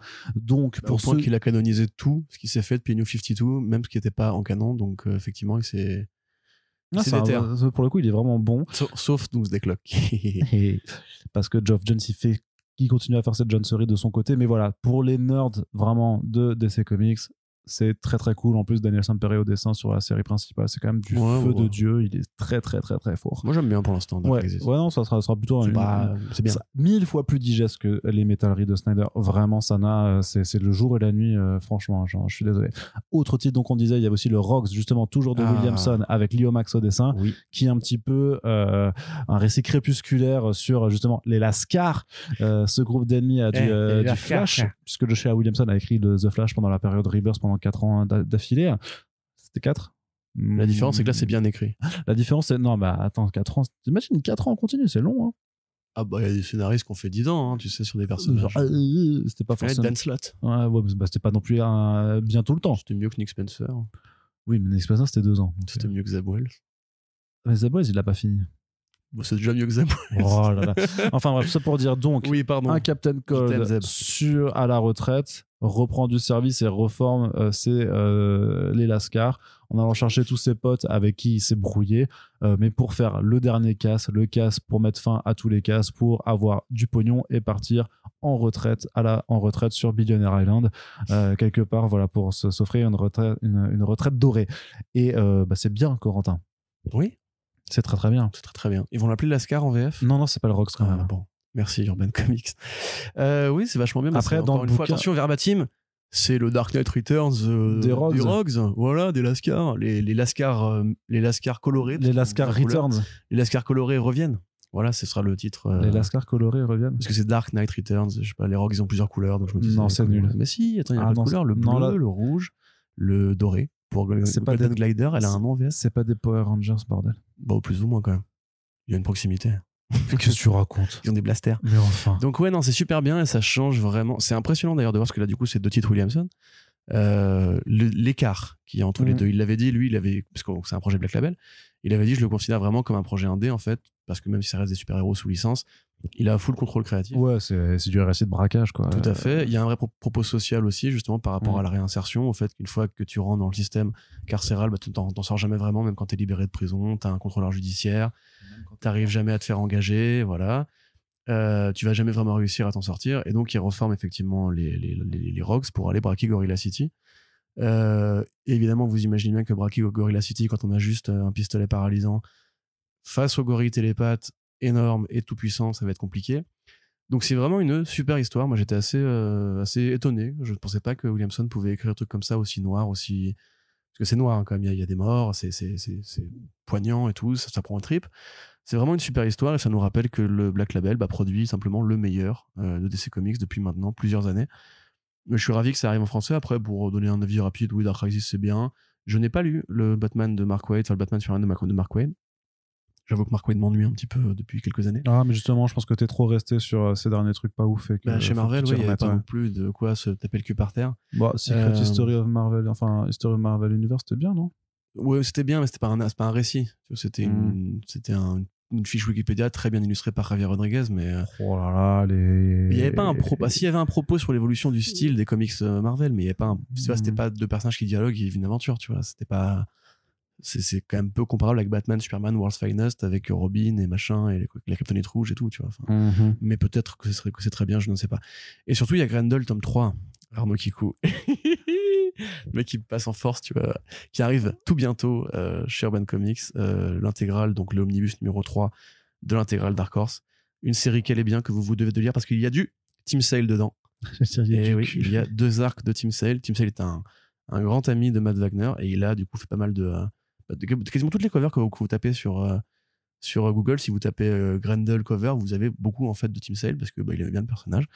Il s'est investi dedans et donc là, bah, c'est les deux grandes périodes avec euh, on va dire la révolte religieuse et après la, di- la di- la- la dictature fasciste qui amène le Grendel Khan, un passage super important pour la saga qui amène après le Grendel Prime. Lisez Grendel, c'est bien, ça vous rendra heureux et ça vous donnera de belles dents. Arnaud? Oui. Voilà. Je suis d'accord avec toi. Et on va donc euh, pouvoir Parce continuer les annonces. T'as lu Grendel, toi, justement. Bah, complètement, comme, bah, comme Sandman, en fait. Euh, sauf que j'ai vraiment lu Sandman. Corentin, on va continuer les annonces d'Urban, parce en a quand même quelques-unes. Non, non, bah non, je, Voilà, je suis toujours en train. bien. Bah oui, mais attends, il y, a- il y a tellement de trucs à lire en attendant, là. Donc, euh, Grendel, c'est en janvier 2023. hein, c'est juste. Oui, tout, tout concerne le début 2023, c'est vraiment là les annonces de Urban là-dessus. Autre annonce, là par contre peut-être plus, euh, euh, peut-être que tu seras moins chaud, euh, Corentin, tu vas me le dire, puisqu'ils ont annoncé publier les, tu sais, les, les one shots euh, Batman Bad Day. One Bad Day. Ouais, ouais. en format d'album simple. Donc le premier, ce sera le Batman One Bad Day euh, consacré au Riddler de Tom King et Mitch Gerads. euh, qui euh, coûtera du coup euh, 15 euros pour, euh, Ah. pour 80 pages quoi. Ouais, c'est rush, effectivement. Après, je sais pas pourquoi tu dis que je serais moins chaud à cause du prix, du coup, du rapport. Oui, je pense que là tu vas faire, je pense que là tu vas faire une, une- un petit commentaire en disant, hey, c'est trop cher. Après, c'est pas la première fois qu'on a ce genre de truc très Ouais. court à ce genre de prix-là, parce qu'on se rappelle par exemple du Walking Dead de Marcos Martin chez Delcourt qui était dans le même euh, dans le même rapport de longueur prix. C'était un peu moins cher, c'était 13,50€ de, Ouais, de mémoire. c'était- beaucoup plus dispensable quand même. Enfin, euh, c'est un vrai bon album, le, le Riddler de Oui, Michel mais alors je, je- je- Il se passe beaucoup de- plus de choses dedans que dans le Marcos Martin. Walking ça Dead. je veux bien l'entendre, clairement. Mais euh, par rapport au, enfin, au prix du marché, Ils bah- n'avaient pas rajouté un bonus au Marcos Martin justement pour le l'épaissir un peu. Il n'y avait pas le truc, un truc sur Negan, je crois. Si, si, il y avait aussi une courte histoire, mais il il l'avait, c'était en tiré à part. Ouais, ok. C'était en single issue qu'il l'avait mis à, à côté, mais effectivement, il y avait ça. My bad. Mais donc, du coup, ouais, euh, et il y a déjà le tome 2, quoi, enfin, le, le- Non, ils l'ont pas encore annoncé, en tout cas pas où on enregistre. Peut-être qu'ils l'ont annoncé pendant qu'on enregistrait, mais euh, pour l'instant, non. Mais en tout cas, on sait que les, que les 8 one-shots dédiés à des, à Ouais. des super vilains de Batman vont sortir en album. Et bien sûr, on a qui disent, bah, du coup, je vais attendre l'intégrale, machin. Je sais, je sais pas si l'intégrale sortira. Euh, Ouais, En tout cas, bah, C'est un mauvais calcul parce que si les albums séparés ne se vendent pas, il y aura pas d'intégrale. Une intégrale de 800 pages, euh, je sais pas. Enfin, bah, après, ça. Enfin, il est- Ouais. articulons. Évidemment, 80, enfin, 80 euros. Hé, non, justement. Euh, 15 euros, c'est bien cher euh, pour des albums comme ça. Après, on peut payer euh, dans ces eaux-là pour un album de franco-belge, euh, tu vois, qui, qui Oui, oui, bien. oui. hein. Mm, mm. Donc, pour rappel, effectivement, après le double face, ce sera Tamaki et, euh, et bah, Javier, Javier Fernandez, encore une fois, et c'est magnifique. Et le suivant, je crois, celui qui n'a pas, qui n'a pas encore été publié, c'est Jamie McKelvey et J. Willow Wilson sur Catwoman, Catwoman, ouais, ouais. qui a l'air euh, Bah, aussi, ouais. Donc ouais, non, moi je trouve ça effectivement un peu, enfin pas donné, on va dire, mais par contre, euh, pour l'instant, les deux que j'ai lus sont vraiment très bien. C'est en plus des projets qui sont encore une fois dans une, alors je sais plus si c'est du Black Label officiellement, mais a priori ça reste dans les mêmes eaux, on va dire. C'est très cré- c'est très libre créativement et surtout au niveau artistique. Je pense que c'est même un des plus beaux albums de Mitch Gerads euh, avec Mr Miracle. Très honnêtement, c'est quand même très très beau ce qu'il a fait. C'est très Fincher, non? C'est très Fincher, l'utilisation des couleurs est assez magnifique et euh, c'est un vrai propos sur le Riddler. Enfin, c'est une vraie narration sur le Riddler parce que ça utilise, tu sais, le- l'espèce de gaufrier à 9 cases qu'il a- que Tom King aime beaucoup. Ouais. Mais ça fait beaucoup de variations. Il y a une vraie enquête avec Jim Gordon et tout. Pareil pour Double Face, c'est peut-être pas très original dans ce que ça raconte. Par contre, graphiquement, c'est une putain de tuerie. Euh, moi, c'est un projet que j'accueille avec enthousiasme parce que euh, le format au novella, bah, je le connaissais pas forcément beaucoup en comics. Je trouve qu'il est bien utilisé pour l'instant, qu'il amène une petite variété qui est sympa. On n'a pas besoin de beaucoup de pages pour faire une grande histoire. On se rappelle que Killing Joke, euh, c'est pas une énorme durée, c'est super bien, tu vois. Enfin, moi, si le projet est bon, ça me dérange pas de payer 15 balles pour l'avoir. Tu vois, s'ils avaient fait pour le coup une intégrale, enfin, dire, un truc très grand format avec deux toilettes, marquage à chaud, numérotation, etc. à 40 euros, là j'aurais dit non, faut pas déconner quand même, euh, ça reste que 80 pages. Mais là, effectivement, dans cette liste-là, bon, plutôt le, Riddler en l'occurrence, que le double face quand il sortira, qui est bien, mais encore une fois un peu moins original et qui est même plus un projet Batman en vérité. Euh, je vous dirais quand même d'y aller parce que c'est vraiment très bien, quoi. C'est très beau, c'est vraiment très très beau. Très bien. Ben voilà, en tout cas, vous savez que ça sortira, mais c'est vrai que Tom Cage meets Garrett, hein, c'est Mr. Miracle, c'est Sheriff of Babylon, c'est euh, Strange Adventures aussi. Donc euh, voilà, un duo créatif qui a quand même fait de très très bonnes BD. Donc on imagine que ceux qui sont déjà acquis mm, mm, mm. à leur cause iront de toute façon au rendez-vous. Et pour terminer les annonces d'Urban, Corentin, c'est Urban Comics qui a dévoilé la seconde vague des euh, titres Urban Nomad, donc leur collection de comics au format poche qui évidemment euh, ne tiennent pas dans votre poche, sauf si vous avez des baggy parce que vous avez encore 13 ans et que vous allez au collège en skateboard. Et on ne juge pas, on est passé par là aussi. Et il faut quand même se dire que c'était une belle époque. Mais donc, euh, cette collection a été initiée à la fin de l'été 2022. Le but, justement, c'est un peu de venir remplacer ces fameuses collections à petit prix qu'on voit de façon ponctuelle pour avoir plutôt une collection qui s'inscrit sur la durée et non, rien à voir avec les macarons. Et là, elle est pour toi, François. je sais plus s'il nous écoute à force. Hein. Euh, là, bon, là, je suis sûr qu'il l'a entendu. Il y, a, un détecteur de, de blagues la durée. Et, il, a, il, a, il, a, fait une blague sur la durée, là. ça, ah il te l'a dédicacé. Et donc, bah, voilà, donc ça a commencé cet été et ça va venir en fait un peu tous les cinq mois. Il y aura une nouvelle vague de titres, sachant que chaque nouvelle vague doit apporter en fait la suite des séries qui ont été commencées à la vague précédente. Et en même temps, bah, il y a son lot aussi de récits complets et tout ça. Donc, qu'est-ce qu'on va avoir surtout d'intéressant euh, dans cette vague 2, sachant que le planning est un petit peu modifié par rapport à, un visuel qui nous avait été présenté il y a quelques mois quand, tout avait été annoncé. Donc, en fait, euh, l'ajustement, ça a surtout été que c'est Why the Last Man de Brian Kevon et euh, Pia qui rejoint cette série, aux côtés donc ben, de Fable, de, de Transmétropolitane. et donc, c'est cool pour ceux qui veulent lire du Vertigo, puisque justement, bah, c'est là que ça va permettre d'avoir des séries de long cours euh, dans des formats euh, très très accessibles. Puis à côté, on va avoir d'autres d'autres titres beaucoup plus classiques, on va dire. on a quand même levé pour Vendetta aussi d'Alan Moore, euh, qui, qui, est, qui, est, plutôt sympathique. je connais, ouais. Je, je, pense. je, sais pas ce que t'en penses. C'est pas c'est pas mal. Fini le tour d'actu. Très bien. Ce que j'en pense. et du côté DC Comics, donc on aura le premier tome de la série Justice League, période New 52 de Geoff Jones et Jim Lee. Et on aura également le Joker de Brian Azzarello Libermero, le truc qui a déjà été édité littéralement 15 fois chez Urban, mais pourquoi pas. Le Batman Curse of the White Knight qui n'a été édité que 10 fois chez Urban Comics en 3 ans, donc euh, c'est un peu, c'est un peu moins. Et euh, Superman Red Son de Mark Millar et Johnson et Kingdom Come de Mark Wade et Alex Ross, sachant que euh, sur les 4 titres que je vous ai énoncés, on a 3 d'entre eux qui avaient justement déjà été intégrés dans l'offre petit prix de, de Urban, soit entre les années 2020, 2021, 2022. Donc à, voilà, on est toujours sur, des titres de toute façon qui ont été largement rentabilisés, en tout cas pour DC, euh, qui ont été rentabilisés. Pour Vertigo, peut-être un petit peu moins, mais justement, c'est ça qui est intéressant, en fait, c'est de se dire que ça va permettre de mettre plus de Vertigo dans les mains des gens, vu que l'attractivité est là, parce que forcément, c'est plus facile de dire, je vais me faire 6 tomes, par exemple, euh, à 7,90 euh, plutôt que 6 tomes à 24 euros, ce genre de choses-là. J'ai pas les prix en tête forcément, mais tu vois ce que je veux dire? Je veux dire, il y a beaucoup de gens qui ont dit Ah, bah tiens, peut-être que Sandman, ça pourrait être pas mal là-dedans. Mais bon, Sandman, apparemment, les, ventes des albums intégrales ont, bien profité de la série. Mais tu peux dire que voilà, il y a pas mal de titres Vertigo qui mériteraient euh, d'être euh, publiés euh, dans, dans, ce format-là, sachant que ça va forcément, il y aura pas d'inédits qui vont démarrer dans ce format-là. C'est vraiment, c'est du poche. Donc le principe des poches, c'est que ça vient en deuxième cycle après l'apparition d'un bouquin au format normal. Donc faut pas espérer, en tout cas, je ne crois pas dans l'intention, en tout cas, ce qui avait été présenté, c'est que c'était vraiment euh, quelque chose pensé, surtout aussi même pour les déplacements un peu, pour voilà, justement, quand tu veux te les retransmettre, euh, tu as ton petit euh, bouquin euh, qui tient dans le sac à défaut de la poche et qui est moins encombrant à transporter que si tu as vraiment les gros pavasses cartonnés à dos noir qui pèsent quand même un kilo et demi. Ouais. Euh, Qu'en penses-tu de cette deuxième vague, euh, Corentin? Bah, dans le cas des récits complets d'essais euh, classiques, on va dire, euh, c'est comme tu l'as dit logique puisque c'est des, des phénomènes d'édition, j'allais dire non. C'est des gros vendeurs ou des projets qui sont très faciles d'accès, qui sont systématiquement sortis de toute continuité, à l'exception de Curse qui est la suite du premier White Knight. Kingdom Come, par exemple, tu vois là, j'ai un sourcil qui se lève, regarde, hop, parce que quel intérêt d'avoir Alex Ross en petit format? C'est un débat qu'on aura d'ailleurs pour notre album. Quel intérêt d'avoir Alex Ross avec pas des grandes planches? C'est quand même l'un de ses plus beaux travaux. Euh, alors certes, effectivement, il est perméable. Certes, c'est un gros vendeur déjà de base et depuis très longtemps.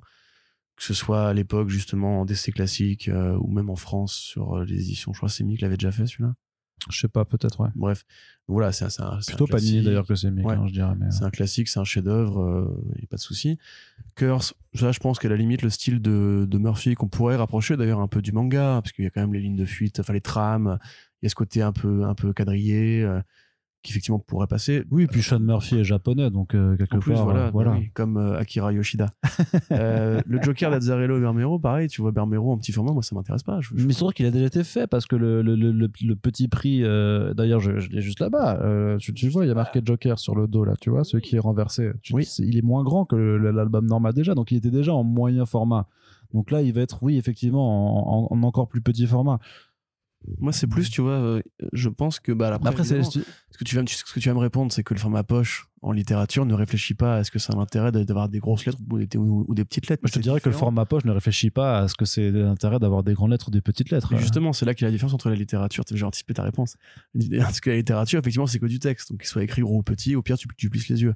La BD, le facteur graphique, il faudrait peut-être réfléchir justement à faire en sorte que le format épouse euh, davantage les, les prérequis euh, que ça pourrait provoquer, entre guillemets, de lire en petite taille. Pia Guerra, par exemple, elle a un style de dessin qui est minimaliste. Tu, tu ne lis pas Wise the Last Man pour les dessins.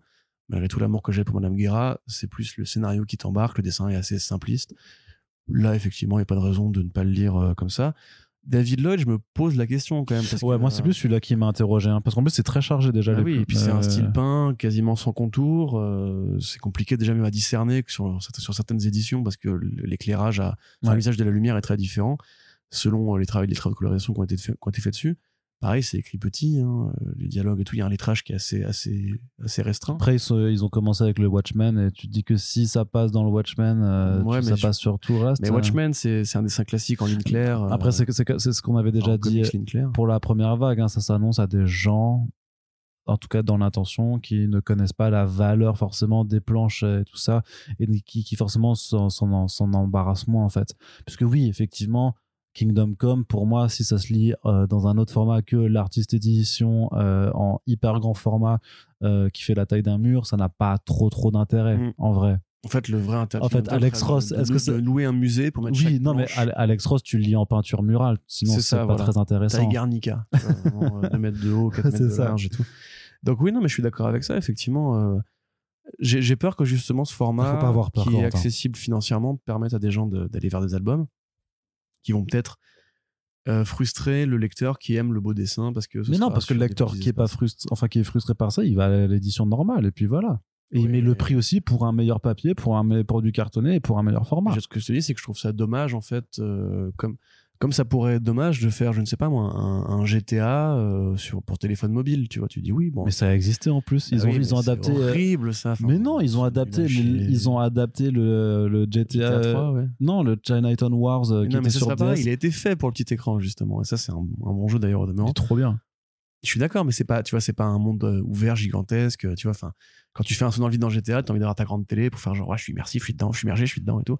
Que là, bon, euh, enfin bref. Est-ce que ce serait pas un peu le, le même débat sur le format euh, pour lequel tu dois regarder un film? Parce qu'un film c'est sur grand écran, c'est pas sur ton smartphone dans le métro. c'est un vrai débat ça pour le coup c'est pour moi il y a effectivement une valeur pour pas pour tous les films même si là encore on, on rentre dans une autre catégorie parce qu'il y a des gens qui vont te dire qu'il y a des films qui sont faits pour le cinéma parce qu'ils sont impressionnants visuellement etc en fait tous les films l'intérêt du cinéma c'est que tu fermes ta gueule tu ne sors pas ton téléphone tu vas pas pisser tu vas pas au frigo tu es toi-même avec le film dans le silence dans le noir etc Euh, effectivement, dans le métro, c'est une expérience très différente. Déjà, il faut entendre le bruit de ton film avec le. De deux, puis t'as toujours un gars qui a, qui a un temps Voilà. t'emmerder, euh, Voilà. te demander de la Hein, puis thune. les parasites sociaux là qui viennent te demander de la thune, hein, alors que moi j'ai rien fait pour. Bon, euh, les craquettes, prends la 7, tu t'auras de toute façon un craquette qui va te venir t'emmerder à chaque fois, c'est ah, j'ai de la euh, chance, moi. Non, c'est plus. Ah, moi je les C'est plus le bruit dans la 7, moi, qui me. Qui me... Ah, Ah, moi c'est me- plus. Ouais, mais c'est parce que moi je suis près de la, de la nouvelle euh, confrérie des craquettes de Paris, Ah, quoi. bien sûr. Bah, Bah à oui, Porte c'est de la. Villette. hein, Mais je sais, c'est chaud. Voilà, donc c'était notre point de vue de droite. Euh... non, mais il y a de la c'est pas une question. dedans. C'est pas une question d'être à mais droite ou de gauche. c'est que, chiant, euh, Attends, t'as des mecs qui, qui sentent littéralement le caca qui vient de te parler, c'est relou, quoi, dans, quand t'as ça Mais moi, au-delà de ça, genre, le métro, c'est pas un espace pour regarder un film, c'est tout. Oui, oui. Même si t'as une tablette, hein, en plus on peut te la tirer. Donc bref, tout c'est un autre débat encore une fois. Pourquoi on va là-dedans? On s'en fout, c'est pas de ça qu'on parle. Mais à la limite, tu vois, c'est comme voilà, c'est comme lire un comic sur ton téléphone. Moi qui suis pas partisan de la lecture numérique, je n'y arrive pas. Pour moi, il me faut justement Une plus tablette, grande taille, oui, il bah, faut, euh, sur un téléphone, c'est à part du webtoon, il franchement. me faut voir toute la page et pas avoir besoin de mettre comme ça à l'écran euh, le JMMPP, tu vois, je me mets plus près pour euh, réussir à lire les. Non, en plus j'ai très bons yeux en plus, je dis sur, 10 sur 10 chacun. Qu'est-ce que tu racontes, tu fais chier. C'est une lunette de repos que j'avais avant, on en a déjà Mhm, parlé. mhm. Donc bref, euh, tout ça pour dire que Fables, pareil, qui est pas une expérience graphique exceptionnelle, on peut se poser la question, oui, pourquoi pas. euh, je pense qu'on pourrait y perdre par rapport au- à la création de planches, tu sais, par rapport aux effets au- qui entourent les cases, qui est un truc qui fait beaucoup Fables. Arrête de manger ton micro. Euh, transmettre, c'est pareil, il y a un côté héros dans la foule, tu vois, euh, civilisation, fait un grand, grand bâtiment et tout. Moi, à mon avis, il faudrait vraiment réfléchir à quel format serait le moins sacrifié en termes de dessin dans l'Urban Nomad. Red Son, ça me paraît cohérent. Red Son, c'est voilà, un dessin qui est un peu rond, qui est, sympathique, qui est pas, pas agressivement euh, détaillé et tout. Euh, Azzarello, enfin Bermero, pardon, ou Alex Ross, à mon avis, on y perd. Ouais. Bah, de toute Voilà, façon, après, le reste, si ça met des euh, comics dans les mains des gens, que c'est pas cher, euh, tant mieux. hein. C'est ça, c'est ça le but euh, avoué de, de cette stratégie. Puis on Mm. verra bien d'ici d'ici janvier. Par contre, c'est vrai qu'à chaque fois, quand les gens ils disent ouais, j'aimerais que ça paraisse plus vite et tout ça, que c'est vraiment des gens qui n'ont pas compris que c'est pas là pour remplacer la, euh, les, les comics cartonnés normaux. Que c'est euh, et, et je trouve que c'est délétère en fait par rapport à ce que c'est censé. ce que ça, c'est- Mais après, ces gens-là qui disent ça, je pense que c'est des gens qui justement sont déjà des gros lecteurs et qui euh, voient juste en fait la- Mm. la- euh, Qui tarif regarde le, plutôt les films que- dans le métro. et qui regardent certainement les films dans le métro. Corentin, on va passer du côté de la VO. On a très peu de choses à dire du côté de la VO parce qu'il n'y a pas eu trop trop d'annonces. Peut-être que ça changera d'ici euh, 10 jours, euh, enfin dans le prochain front page, puisqu'il y aura eu la New York Comic Con et que euh, forcément, euh, forcément, et ben, d'ailleurs, dites-le nous sur les réseaux sociaux. Est-ce que vous voulez que je tente d'enregistrer des, des, des sortes de vlogs audio, euh, des, trucs tous les jours et que je vous les mette en ligne euh, Je sais pas. Je peux aller parler avec des ricains, leur dire alors vous kiffez la Comic Con, ça vous intéresse. Peut-être que je peux essayer de, de me déterre pour faire ça, mais en attendant, très peu de choses du côté de la VO. La guerre des distributeurs de comics continue avec euh, Diamond qui continue d'être l'éternel perdant puisqu'ils viennent encore de, voir un de leurs partenaires euh, filer puisque Dark Horse a annoncé qu'ils rejoignaient à leur tour Penguin Random House qui devient euh, à partir de, juin 2023 qui va devenir en fait le nouveau distributeur majoritaire parce que je pense que sur la distribution des euh, single issues euh, ils vont tout simplement avoir plus de 50% en fait du, marché en, en exclusivité de distribution. Moi, j'avais vu notamment un, un retailer qui est super connu aux États-Unis parce qu'il est membre aussi de l'association Comics Pro qui s'appelle Brian Higgins, je crois peut-être. Et qui, non, tu me retrouveras pas le nom parce que tu ne, tu ne le suis pas. Je Et voilà, qui disait, qui disait en fait, qui expliquait que euh, qu'effectivement ce changement-là, en fait, euh, euh, c'était naturel parce que il reproche en fait à Diamond d'avoir quand même toujours euh, trop profité de son statut monopolistique en fait pendant 20 ans, alors qu'il y avait pas mal de choses à corriger et qu'ils ne l'ont pas fait parce que justement ils, ils étaient assurés d'avoir le monopole. La crise de 2020 a euh, tout fait euh, basculer. Et maintenant ben, les éditeurs forcément se tournent vers euh, les services les plus les plus adéquats. Donc ça pose toujours un petit problème pour les retailers les comic shops aux États-Unis puisqu'ils doivent soit rechanger toute leur logistique pour commander directement chez Penguin parce que sinon ils peuvent encore le faire dans le cas de Dark Horse avec Diamond. Sauf qu'il y aura un frais supplémentaire puisque Diamond eux-mêmes doivent se fournir chez Penguin Random House. Donc voilà c'est à la fin de se dire est-ce que Diamond va va continuer à, à- à faire de la distribution de comics parce qu'ils vont se contenter ensuite des juste des produits dérivés euh, pour les boutiques spécialisées parce que c'est un peu ce vers quoi on est en train de se tourner petit à petit hein. Bah, Pas, non pas que t'en aies quelque chose à foutre, parce qu'au final, ça, ça ne nous concerne que de non, trop non, peu. bah, hein, j'en ai mais, carrément quelque chose à foutre. C'est encore une fois, comme on dit à chaque, euh, vraiment à chaque émission, c'est horrible parce que personne n'a l'air de se soucier de ce problème-là, que ce soit les instances dirigeantes aux États-Unis ou même, euh, bah, entre guillemets, les acteurs du marché eux-mêmes. Il y a une accélération vers l'oligopole qui fait que. mais c'est ce qu'on avait bien. avant aussi. hein. Mais non, mais on le voit bien. Tu vois, là, on nous, on nous parle de l'annulation de la série Paper Girls, par exemple. Euh, ils disent on va trouver un repreneur. Essaye de penser au- à la quantité de repreneurs qu'il y a aujourd'hui par rapport à ce qu'il y avait avant, depuis qu'ils se sont tous rachetés les uns les autres. Les bouquins, c'est pareil, c'est ce c'est ce qu'avaient dit justement les syndicats euh, libraires ou auteurs, je ne sais plus. Ils avaient dit plus moins tu auras d'acteurs sur le marché, moins tu auras en fait la capacité quand tu as un projet qui est refusé par une boîte, de l'emmener dans une autre boîte, une autre boîte, une autre boîte, une autre boîte. Et là, les réseaux de distribution, c'est pareil. En fait, Random House va finir par devenir l'équivalent de Disney à tous les niveaux de la distribution, production, euh, création culturelle. Et c'est et On parle que de distribution là, tu vois. C'est on parle de distribution de single issues et, et encore, moi, enfin, la distribution, c'est le canal de. Le truc, c'est que tu disais, tu vois. c'était Diamond Comics, c'était réellement le seul avant. Oui, et oui, donc là, on est quand même fragmenté parce que donc t'as Diamond, t'as euh, Penguin, t'as Lunar et t'en as encore un, un quatrième, tu vois ici. Pour l'instant, c'est UCS, non? Non, USS, ils ont arrêté, c'est encore un autre, tu vois, c'est un, c'est un plus petit. Mais ce que, ce que je veux dire, c'est que pour l'instant, ils sont quatre quand même. Donc, euh, techniquement, Ils font pas tous la même taille. Tu vois, c'est Penguin, ils ont déjà. oui, mais Pen- euh, Penguin est, est à 40% et quelques. Mais, euh, mais ce que je veux dire, c'est que c'est quand même toujours plus diversifié que ce que ça ne l'était en février 2020 où littéralement c'était juste Diamond. Il y avait vraiment que ça. Penguin faisait quand même de la livraison, mais pour les, les librairies généralistes.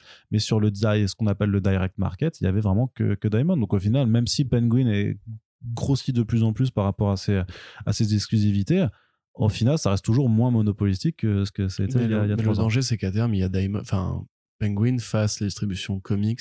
Après, s'ils la font euh, mieux et à des meilleurs tarifs. Non, mais qui fasse les la distribution, pardon, comics, romans graphiques, bouquins, etc. Parce que Diamond, effectivement, c'était une boîte qui est le monopole, mais ça restait des distributeurs. Tu vois, alors que là, on a une boîte qui va concentrer petit à petit tous les canaux de l'édition américaine.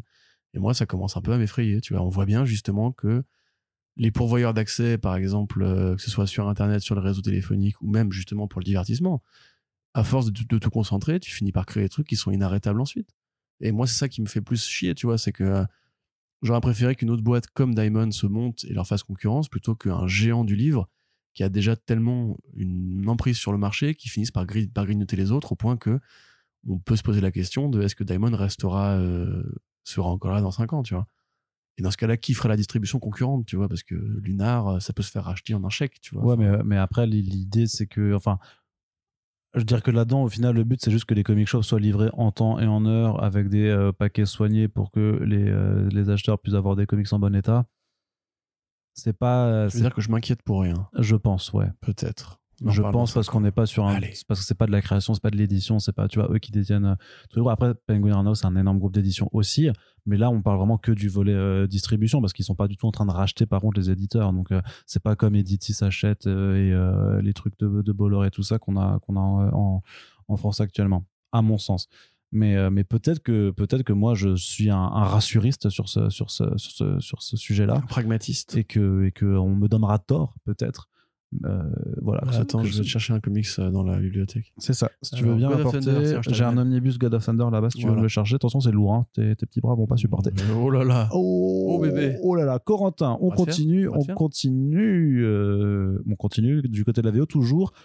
Une petite actu, voilà, parce que c'est un peu dans, dans ce qu'on parlait déjà un petit peu avec l'Indé les années 90, que vraiment, il y a vraiment tous les gimmicks qui ressortent, même les gimmicks les plus nazes Les plus débiles. les plus nuls, les plus pourris du monde, puisque DC Comics a annoncé des variantes qui font vraiment, vraiment très 90s, euh, des variantes métallisées euh, en relief. Donc, euh, Non, mais au secours. Enfin, pff, qu'est-ce que tu veux commenter là-dessus? Mais moi, mais moi ça m'amuse. En fait, ça, ça, ça m'amuse parce que justement, les gens disent on s'en branle, c'est des variantes. gna, gna, gna. Et, euh, et en fait, non, il y a, moi je trouve qu'il y a quelque chose à, en retirer. Alors j'aimerais juste euh, retrouver euh, mon actualité parce qu'il y a un terme technique Tiens, que j'aime beaucoup et que j'ai envie d'utiliser. Elle est là, ton actualité. Regarde là. Ah, bah, attends, euh, voilà, je l'ai, c'est bon. Donc, embossage, c'est l'embossage. Voilà, l'embossage, c'est donc une technique en fait où tu viens. euh, D'ailleurs, si vous avez acheté euh, saison 200, vous pouvez voir directement ce que c'est l'embossage, puisque le titre euh, lui-même est un petit peu en relief, mais du coup un peu, mais pas, il ressort pas, mais justement il est un petit peu creusé. Donc en fait, voilà, c'est simplement appliquer voilà ce forme de, de, de relief qui soit euh, s'enfonce un peu sur le, la couverture ou alors de, va, va ressortir. Donc là, ils font ressortir les personnages par cette technique C'est un peu sur. comme Non, pas pour l'oignon dans une tourte. Je suis Quand pas- t'emmusailles un oignon, tu vois pas? Je- Tu connais pas l'emmusaillage Tu me fatigues. Tu connais pas l'emmusaillage non, je connais Ah bah bravo, le je vocabulaire, hein, pas. dis donc. Bah écoute, euh, pourquoi tu me parles de cuisine? Je disais Pourquoi donc. tu me parles de cover métallisé? Mais pas Je t'ai rien demandé, Je vais t'expliquer quelque chose. Donc voilà, ces personnages qui ressortent en relief sur un fond euh, métallisé, donc que ce soit gris argenté, euh, doré, cuivré, ce, ce genre de choses là, quoi. Euh, et en fait, pourquoi ça, moi, ça me fait marrer? Parce qu'effectivement, c'est complètement. En fait, il y a eu.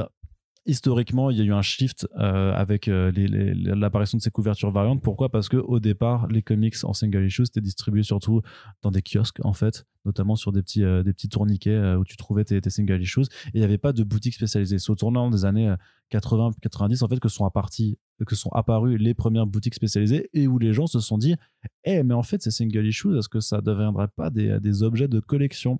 Et c'est pour ça qu'on a eu ensuite la multiplication des variantes et surtout dans la bulle des années 90 très spéculative où il y a eu de plus en plus de, de- de gadgets en fait qui ont été faits sur ces couvertures avec des, des couvertures en relief, des couvertures voilà métallisées avec embossage, des Des couvertures fluo, collectionner. des cartes à collectionner, des trucs qui brillent dans le noir et même il y avait même peut-être des couvertures odorantes où il fallait gratter quelque chose en tout cas voilà voilà plein plein de gadgets et en fait bah là ils sont complètement en train de repartir là-dedans ce qui est d'autant plus cocasse à euh, une époque où on vous parle aussi régulièrement de crise de matières premières de ce genre de choses là de voir des éditeurs multiplier des, des variantes pour des effets qui franchement sont moches hein, elles, sont, elles sont pas belles ces couvertures Euh, Bah, après, là, les scanner, hein, peut-être que. Ouais, peut-être qu'en vrai c'est plus joli, j'avoue. Après, je peux comprendre, je comprends le délire. Et je comprends le délire, mais je, euh, mais je, le- je le comprendrais mieux si on n'était pas dans cette situation-là. Euh, Ah, peut-être que justement, ils vont faire des comics en métal parce qu'il n'y a plus de papier. Tu vois, là, ils s'entraînent en fait. Il y aura des comics en papier, en pa- en papier alu. Et... Non, bah non, ça, bah non, ça, non, Bah non. ça n'a aucun sens. Bah oui. Du coup, tu vas en acheter ou pas, Quentin? Non. Est-ce que tu penses que ça, est-ce, est-ce que on va mimer les années 90, qu'il va y avoir bah, Je pense pas qu'il y aura de bus spéculatifs comme aux années 90 non plus, quoi. Bon. Non, Non. bah non, trop Non, tard, non, bah non. Ils Les gens- auraient pu les- essayer de le faire à l'époque de la mode des variantes. Maintenant, tout le monde a l'habitude de- d'esquiver les variantes pourries. Bah, je sais pas, celles-là, là- a priori, elles vont, elles vont marcher quand même. oui, hein. certainement, parce qu'il y, a des- il y a des gens bizarres sur Terre qui, qui ont des goûts bizarres aussi. Oh, comment tu juges? Oui, ah oui, non, mais là, je trouve ça d'une connerie, mais ça, je trouve ça laid. Euh, je trouve ça inutile, je trouve ça inintéressant. Effectivement, quand tu dis, comme tu dis, en, en contexte de pénurie des matières premières, c'est c'est un délire de faire ça. Enfin, après, ils vont, je sais pas quoi, je sais pas, des couvertures euh, en peau de dauphin. Voilà, ils vont aller tuer plein de dauphins pour prendre leur peau et faire des couvertures en peau de dauphin, je sais pas. Enfin, c'est complètement con. C'est complètement con. En plus, elles sont moches. Euh, les covers de base qui sont euh, Qui vont faites, faire euh, des couvertures en peau de dauphin. à part la Joker de Kelly Jones, elles sont quasiment toutes moches. Franchement, même le regarde celle-là, là. Michael, de Wildstorm, on est vraiment revenu dans les années 90, mais à fond les ballons, quoi. C'est, c'est- Les compos sont pas belles. Gna, gna, gna, Moi, j'aime pas les années 90. Bah, pas pour consumériste, non, qui a failli quand même causer la mort de Marvel. Donc, on pourrait se poser des questions sur l'intelligence des éditeurs de l'époque. Euh, non, Et ouais, mais les, ça- la- les, les la merde. nostalgiques, Voilà. ils ont de la bonne tunasse, mon gars. Même toi, t'es contre. Pourquoi tu me bêtes les robignoles Je sais pas, pour faire semblant, quoi. Bah ouais. Non, mais c'est, dé- c'est débile et c'est nul. Parce que moi, je, je, veux, je ne veux me froisser avec personne. Je suis tu comme... vois, euh, j'allais dire Chester, tu vois Jim Lee, tu lui mets une petite pêche comme ça en mode arrête, arrête de faire ça. Ah, je vais peut-être le voir, effectivement. Parce que non, c'est, nul. C'est, ah, faut pas faire ça. C'est ridicule. Allez, Corentin, on en a fini pour la partie comics. Ouais. Et donc, qu'est-ce qui arrive en toute logique? Partie ciné, c'est, série les écrans. Oui, Et petit écran d'abord. voilà. D'abord, le petit écran, même si Oui. ce n'est pas la taille qui compte avec les écrans. Corentin, une adaptation en série, en Je série souffle. télé, en série télévisée. Les gens n'ont pas compris. Les gens, ils ont fait quoi- qu'est-ce qu'il raconte? Rogue the Story qui est adapté en série télé, Ah. un titre publié chez Image Comics euh, qui est euh, une histoire d'horreur, euh, une forme de home invasion dans lequel en fait une actrice de série télé et de film qui a créé son personnage de justement de, de Red Rogue qui est le la super héroïne vraiment culte que tout le monde kiffe et tout ça. Vraiment faut vraiment se dire que c'est c'est un peu comme Batman hein, dans, dans cet univers là et donc cette actrice qui s'appelle Maisie Wade en fait elle en a marre des pressions euh, sur sa série, elle en a marre du, du, bashing en ligne et tout ça, parce que ça prend vraiment euh, la thématique du, du, fandom toxique à bras le corps de façon très très actuelle, et surtout que ses producteurs lui disent, voilà, pour la prochaine saison, tu vas porter un, costume de Red Sonia, grosso modo. Elle leur, dit vraiment, il y en a marre de ces conneries. Sauf que, vu qu'elle quitte la série, ses producteurs, ils l'ont mauvaise et disent, bah, on annule le show. Et ça, il y a des nerds qui pourtant sont pas, c'est pas des vieux gars de 40 ans, machin, dans, dans la BD, mais voilà, il y a un groupe de, fans un peu trop, un peu trop, euh, un peu trop impliqués dans cet univers qui se dit bon ben voilà, elle, elle a cassé, elle a cassé notre euh, notre euh, notre série, donc on va aller chez elle et on va lui péter la gueule et lui voler justement l'exemplaire du premier comics dont c'est adapté qui vaut des millions de dollars et, se venger comme ça. Et bien entendu, ça part en couille puisque il y en a l'un d'entre eux qui est beaucoup trop violent, qui commence à tuer quelqu'un et tout ça et ça vire dans euh, le gore. C'est assez brutal, moi j'aime bien. C'est vraiment très très bien ficelé, c'est euh, très très actuel clairement par rapport à tout ce qu'on voit sur les réseaux sociaux, que ce soit encore sur euh, les castings de bad girl, de petites sirènes, de machin, enfin vraiment toutes les conneries qu'on peut voir sur sur sur et tout ça. Vraiment c'est et à chaque fois je me dis tu vois, je me dis vraiment à à quel moment en fait euh, souvent parfois on reproche tu sais dans ces séries ou dans ces comics euh, des, des, de, de pas être subtil. Et puis quand tu vois les réactions des gens dans la vraie vie sur les vrais réseaux sociaux tu te dis mais en fait il y, y, a zéro subtilité à avoir quand déjà tu es, face à une armée de bœufs de bœufs en fait euh, qui réfléchissent vraiment avec la, la, la, la subtilité d'un d'un bœuf dans un magasin de porcelaine donc là je trouve que ça attaque très bien c'est plutôt bien Parce en plus les bœufs précisément dans les magasins de porcelaine ne sont pas subtils non. Bah, sinon, en général, ils sont assez subtils. Mais là, tu as un buff intellectuel et tout. Hein. C'est ça, mais. Tu le mets dans un truc de porcelaine, mais il devient très con. Bah, J'avais rencontré, euh, c'était Patrice Bovin, un, voilà, un charolais euh, très distingué qui avait toujours une petite fleur sur son chapeau. Et quand ah. on, discutait. Oui. Avec un petit brandy, un, un petit cigare, à la bibliothèque, machin, on discutait littérature, il me parlait d'Edgar Allan Poe, de, en, Alsace, de ce genre de choses-là, tu vois. Et puis d'un coup, on, on, va se promener dans les rues, et puis on va, je dis juste, il faudrait que je m'achète une nouvelle porcelaine. Ouais. C'était pour, c'était pour ma, maman, tu vois. Bien sûr. Et on rentre dedans. Et là, le, gars, le, gars, un punk à chien. Jean-Marie Bigard. Vraiment, vraiment c'est ça. Et il gâchait mes comics d'un coup. Non, mais c'est ça, parce que tu vois, il était en train de faire oui, Cosmogénie, Watch of Craft, ce genre de choses-là. Il passe le pas de la porte et ben, les Spice Girls, comme ça, vraiment. C'est fou. Et voilà. Et bah, du coup, voilà, n'emmenez jamais un charolais dans une ça, ça, se passera mal. Sinon, vous risquez de perdre un bon ami. Voilà. Euh, donc, c'est l'actrice Anna Rosemay qui écrit. Qui écrit, oui, tout à fait. probablement dû euh, se bah, confronter à ce genre de problème. Oui, tout à fait. Et puis en plus, je trouve que son héroïne ressemble un peu à l'actrice. Je me demande si le projet c'était pas de tenter peut-être de vouloir être adapté pour incarner elle-même son propre truc. ça, ne fait que trois mois que ça a commencé. Il y a que trois numéros. il y a que trois numéros et c'est en quatre, hein, donc c'est un, petit projet. On sent quand même le projet un peu pris sol d'un studio. Euh, donc une actrice qui a joué dans la série télé Shooter, adaptation du film Shooter, qui était pas bien. On a déjà parlé d'ailleurs. Qui a joué Anna, donc son propre rôle, un, personnage qui porte son nom dans la série Ballers. Très bonne série avec euh, Dwayne Johnson qui joue pas un personnage à la Dwayne Johnson. Matez-la si ça vous intéresse, une série HBO. Et la série Nova Vita.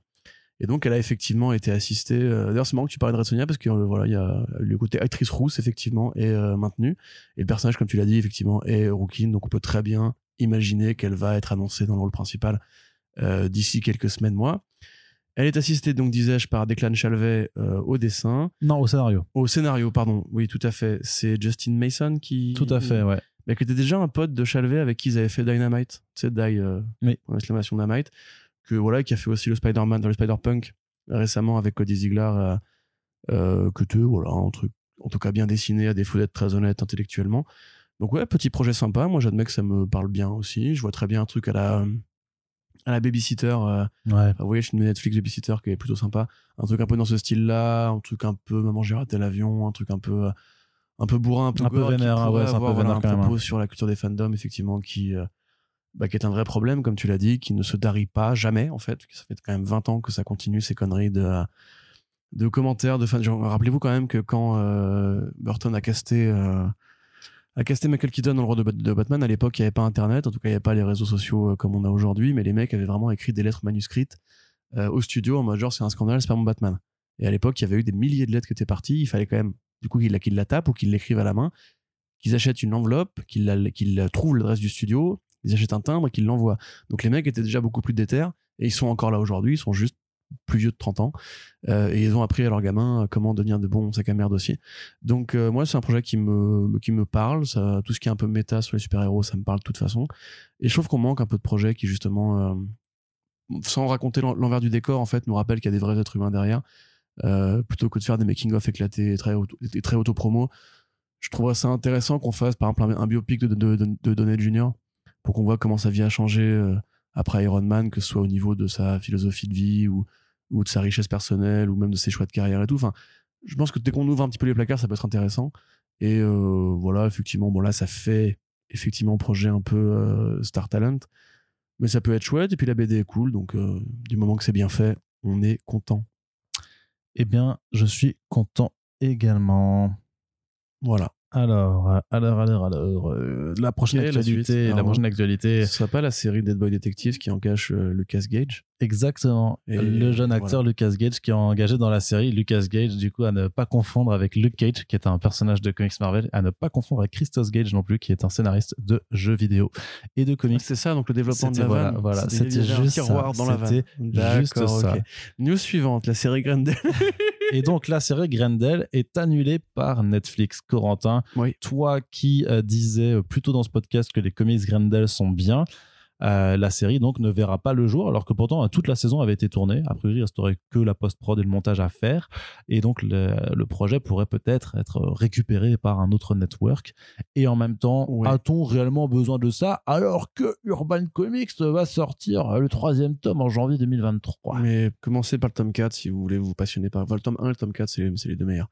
Euh, ça, mais les aussi. Hein. C'est anthologique, c'est générationnel. ouais, ouais, je sais, mais le truc, c'est que d'un point de vue. Euh, oui, si personne n'achète le tome 3 et pas de tome 4, c'est ça? Non, c'est pas ça, c'est qu'on essaie de rendre les comics accessibles. Et toi, tu dis accessible. Euh, et toi, tu fais oui, oui, Grendel, très bien, à commencer par le tome 4. Parce que c'est le meilleur. Le Grendel Prime, c'est le meilleur de tous les Grendel. Il a un sabre laser. Et c'est un peu. Euh, c'est tu vois, c'est Mandalorian avant Mandalorian. Voilà, verbatim. Donc, c'est l'obsession. Le, le, verbatim de l'enfer. Hein. Mettez-moi des verbatim partout. Donc, ça me permet de faire un petit point tout doom d'ailleurs, parce qu'on parle de Netflix. La série Grendel, effectivement, n'était pas pendant le, point tout doom, donc l'espèce de, de stream nul où il résume plein de trucs pas ouf qui vont sortir, mais on n'a pas le choix parce qu'on est abonné. Euh, où il y avait donc effectivement American Jesus qui a été confirmé, qui a bien commencé son tournage, avec Tenoch Huerta qui joue Namor et qui jouera dedans. Donc ça, c'est bien. Ça fait une adaptation de comics sur Netflix qui va arriver. de Miller World, veux-je dire. Et à côté de ça, euh, Grendel donc ne se fera pas c'est pas si grave dans le sens où en fait l'intérêt principal de la série aurait été de d'aider à vendre le comics Grendel et à en faire un produit grand public puisque les gens ne connaissent pas Grendel on leur montre Grendel ils font ah mais c'est Venom. Euh, et puis c'est à peu près tout hein, ce qu'ils en retiennent. C'est masque noir avec les yeux Spider-Man donc ils disent c'est Venom forcément. Mais euh, non sinon voilà moi j'avoue que je m'en foutais un peu de la série dans le sens où il y avait quand même pas mal de vedettes un peu CW ça avait en plus un scénariste de la série Supernatural euh, que tu connais probablement mieux que moi d'ailleurs. Je sais pas quelle saison il avait écrit, mais euh, c'était vraiment un mec de Supernatural. Donc voilà, moi c'est des petites prods de séries télé un peu fauchax. Je pense que Grendel justement c'est l'inverse. Il faut un produit vraiment de genre. Il faut un produit même pas forcément avec des moyens, mais juste avec une vraie exigence artistique. Il faut vraiment faire un truc qui colle à l'esprit bichromatique, noir, blanc, rouge. Il faut euh, il faut aller vers la littérature, il faut aller vers le, ouais, enfin, l'esthétique Grendel, quoi, simplement, et en faire une série de super-héros, d'anti-héros un peu meurtriers, avec un jeune beau mec euh, qui serait méchant mais pas trop. J'avoue que ça me. Ça ne t'intéresse pas. Quoi. Netflix, encore une fois, je ne leur fais absolument pas confiance. Mais il y a du Sandman quand même. Sandman, c'est une prod Warner Bros. Télévision. Voilà. Euh, ce n'est pas une prod Netflix Originals au départ. C'est une coproduction avec. Oui, mais euh, dans coproduction, il y a co euh, même Alan Heinberg et David Goyer, on, on sent plus leurs pattes que si ça avait été juste Neil Gaiman tout seul, je pense, tu vois. Donc, mais tu peux faire la gueule, j'en ai rien à foutre. et voilà, t'as le seum. Hein. Euh, donc voilà, donc bref, je m'en fous personnellement. Je suis juste triste parce que du coup, ça veut dire que personne ne connaîtra jamais Grendel en dehors des fans de bande dessinée un peu curieux et que c'est un très bon univers que vous devriez, euh, enfin qui vous devrait vous intéresser. Au Mais si, il y a plein de gens qui comme vont par exemple Arnaud Kikou qui a tout lu de Grendel. tout à fait. juste des, années en fait, c'est ça, c'est que c'est que c'est que maintenant que j'ai lu Sandman et que tu veux plus faire cette blague, maintenant tu te reportes sur Grendel. T'as pas fini Sandman, dude. Et oui, mais j'ai quand même qu'il reste environ tous les autres produits Sandman que tu n'as pas lu. Ouais. Overture par exemple. Oui. Def. Overture, je l'avais lu. Les Dead Boy Detectives. J'avais pas compris grand chose. Lucifer. 75 numéros. Ouais les nouveaux produits, le Sandman Universe présente. Ouais. Voilà, tout ça. C'est quoi T'essaies de faire un concours de Zizi là, c'est ça? Non, Tu- je sais te dire que tu n'as- tu n'as pas lu Sandman. Tu sais ce que toi, t'as Tu pas n'as lu? pas encore lu Sandman. C'est ce que toi tu n'as pas lu? Dis-moi tout. T'as pas lu Batman Eternal en entier. C'est vrai. Et ben voilà. C'est vrai. Mais du coup, je pense que je gagne quand même, parce que as lu, toi, tu as lu Batman Eternal en entier. Oui. Non, si, en plus, j'ai lu, j'ai lu les trois derniers numéros pour savoir de quoi ça parlait. Mm. Euh, Enfin, comment ça finissait, parce que c'était important pour la continuité à l'époque. Et j'ai rien compris. Ouais. j'étais en mode, Ah, c'était compliqué. hein. ça avait l'air naze, non, en tout cas. mais- C'était pas ouf quand même cette histoire. Je crois par-ci par-là à l'époque, il y C'était avait marrant. des, des reviews express VO Ouais. et que t'avais personne pour les faire, tu me disais bah vas-y lis ça et puis tu fais une review express VO. Et du coup je découvrais le numéro, nu- enfin, la série numéro 26 puis 33 et tout. J'étais en mode genre je comprends rien. et du coup j'écrivais des conneries en mode euh, ouais bah, c'est pas mal le dessin est sympa tu vois. L'escroquerie. L'escroquerie. Bah 52 numéros mec. Viens, on refait les reviews VO Express. Oui on à deux tout à fait. À deux, on va faire sur tout, tout. sur tout ce qu'on couvre en plus génial. Allez. Allez, Trois jours par semaine de rédaction. mais trois jours par semaine, c'est ta peau contre sa peau. Et on va passer du côté mal. de la. Pas mal, non, si, si, Ah, si, pas si, mal, si, tu vois, si. Tu vois, tu vois. Allez, je suis avec. Et du côté du cinéma, cinéma, que se passe-t-il Ah, du chicha. côté du cinéma? Eh bien, Marvel Studios euh, est au cœur de l'actualité des adaptations de comics sur grand écran, puisque un duo de scénaristes a été trouvé pour faire le film Fantastic Four, les quatre fantastiques. Ils n'auront que deux euh, scénaristes, euh, alors qu'ils auraient pu en avoir quatre. Chacun euh, écrit un personnage. et- bien dommage, ma Pas foi. mal ça. Et oui. Oui, Alors, euh, eh bien, écoute, En plus, ce sont deux inconnus. hein. Alors que les inconnus sont trois en général, mais là, ce sont deux euh, inconnus euh, qui, euh, qui font euh, le, le scénario. Franchement, ça va aussi. Hum, hum, hum. En plus, j'avais déjà fait la blague dans l'article euh, 4 fantastiques, soit deux fantastiques par scénariste. Faisons la blague directement, c'est écrit tel quel. hein, je- Il y a des gens, parce qu'il y, a- y des gens qui euh, nous écoutent mais ne nous lisent pas. C'est vrai. Je pense à tout le monde. Il s'agit de Jeff Kaplan et Yann Springer, Arnaud Kikou. Oui, Je ne connais pas le travail de ces gens. mais parce qu'ils ont fait deux trucs. Ouais. Dans un truc sur la K-pop. Voilà, Donc, qui est pas euh, encore qui est pas encore sorti. Je crois, Alors, comment dire? Quelque part, l'annonce du Real était pour moi une plutôt bonne nouvelle parce que Shackman, c'est. euh, On l'avait dit d'ailleurs, hein, à défaut d'avoir une patte bien à lui, c'est justement un gars qui. un CV. un CV qui gravite de série télé en série télé, souvent, souvent des bonnes séries télé pour de bons épisodes. Donc ça veut dire qu'il n'a pas des thématiques personnelles euh, à lui, mais c'est un bon salarié, c'est-à-dire qu'on lui dit réalise-moi ça et ça devrait, réalise. ça devrait être ça pour les Marvel Studios. Tu vois pourquoi s'emmerder à prendre des réals puisqu'il il les castre à chaque fois. Autant prendre des, des gens qui savent justement obéir à une commande et le, le faire proprement. Euh, ça me paraissait une bonne, bonne nouvelle. Là, justement, le fait d'avoir deux débutants, est-ce que ça va pas être justement. Alors, c'est des- quand même deux personnes, qui, enfin trois personnes du coup sur le projet qui n'ont pas de patte ou de thématique à eux très établie. Alors, c'est des débutants, mais il faut savoir que euh, dans, le, dans les papiers du Hollywood Reporter ou de Variety, ça dit vraiment que ce sont des étoiles montantes, qu'ils ont été remarqués justement pour les scripts qu'ils ont fait sur leur euh, précédente production, que même si on les a pas vus, voilà, c'est c'est des gens qui se, se montrent comme étant de futures vedettes. C'est pour ça que euh, Marvel Studios mise sur eux.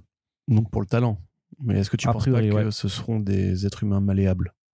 J'en sais rien. Tu vois, comme, comme ça par exemple. Je, Je- te- je te- j'aime je quand te- tu- je te malais là. Quand tu me malais. Je te malais.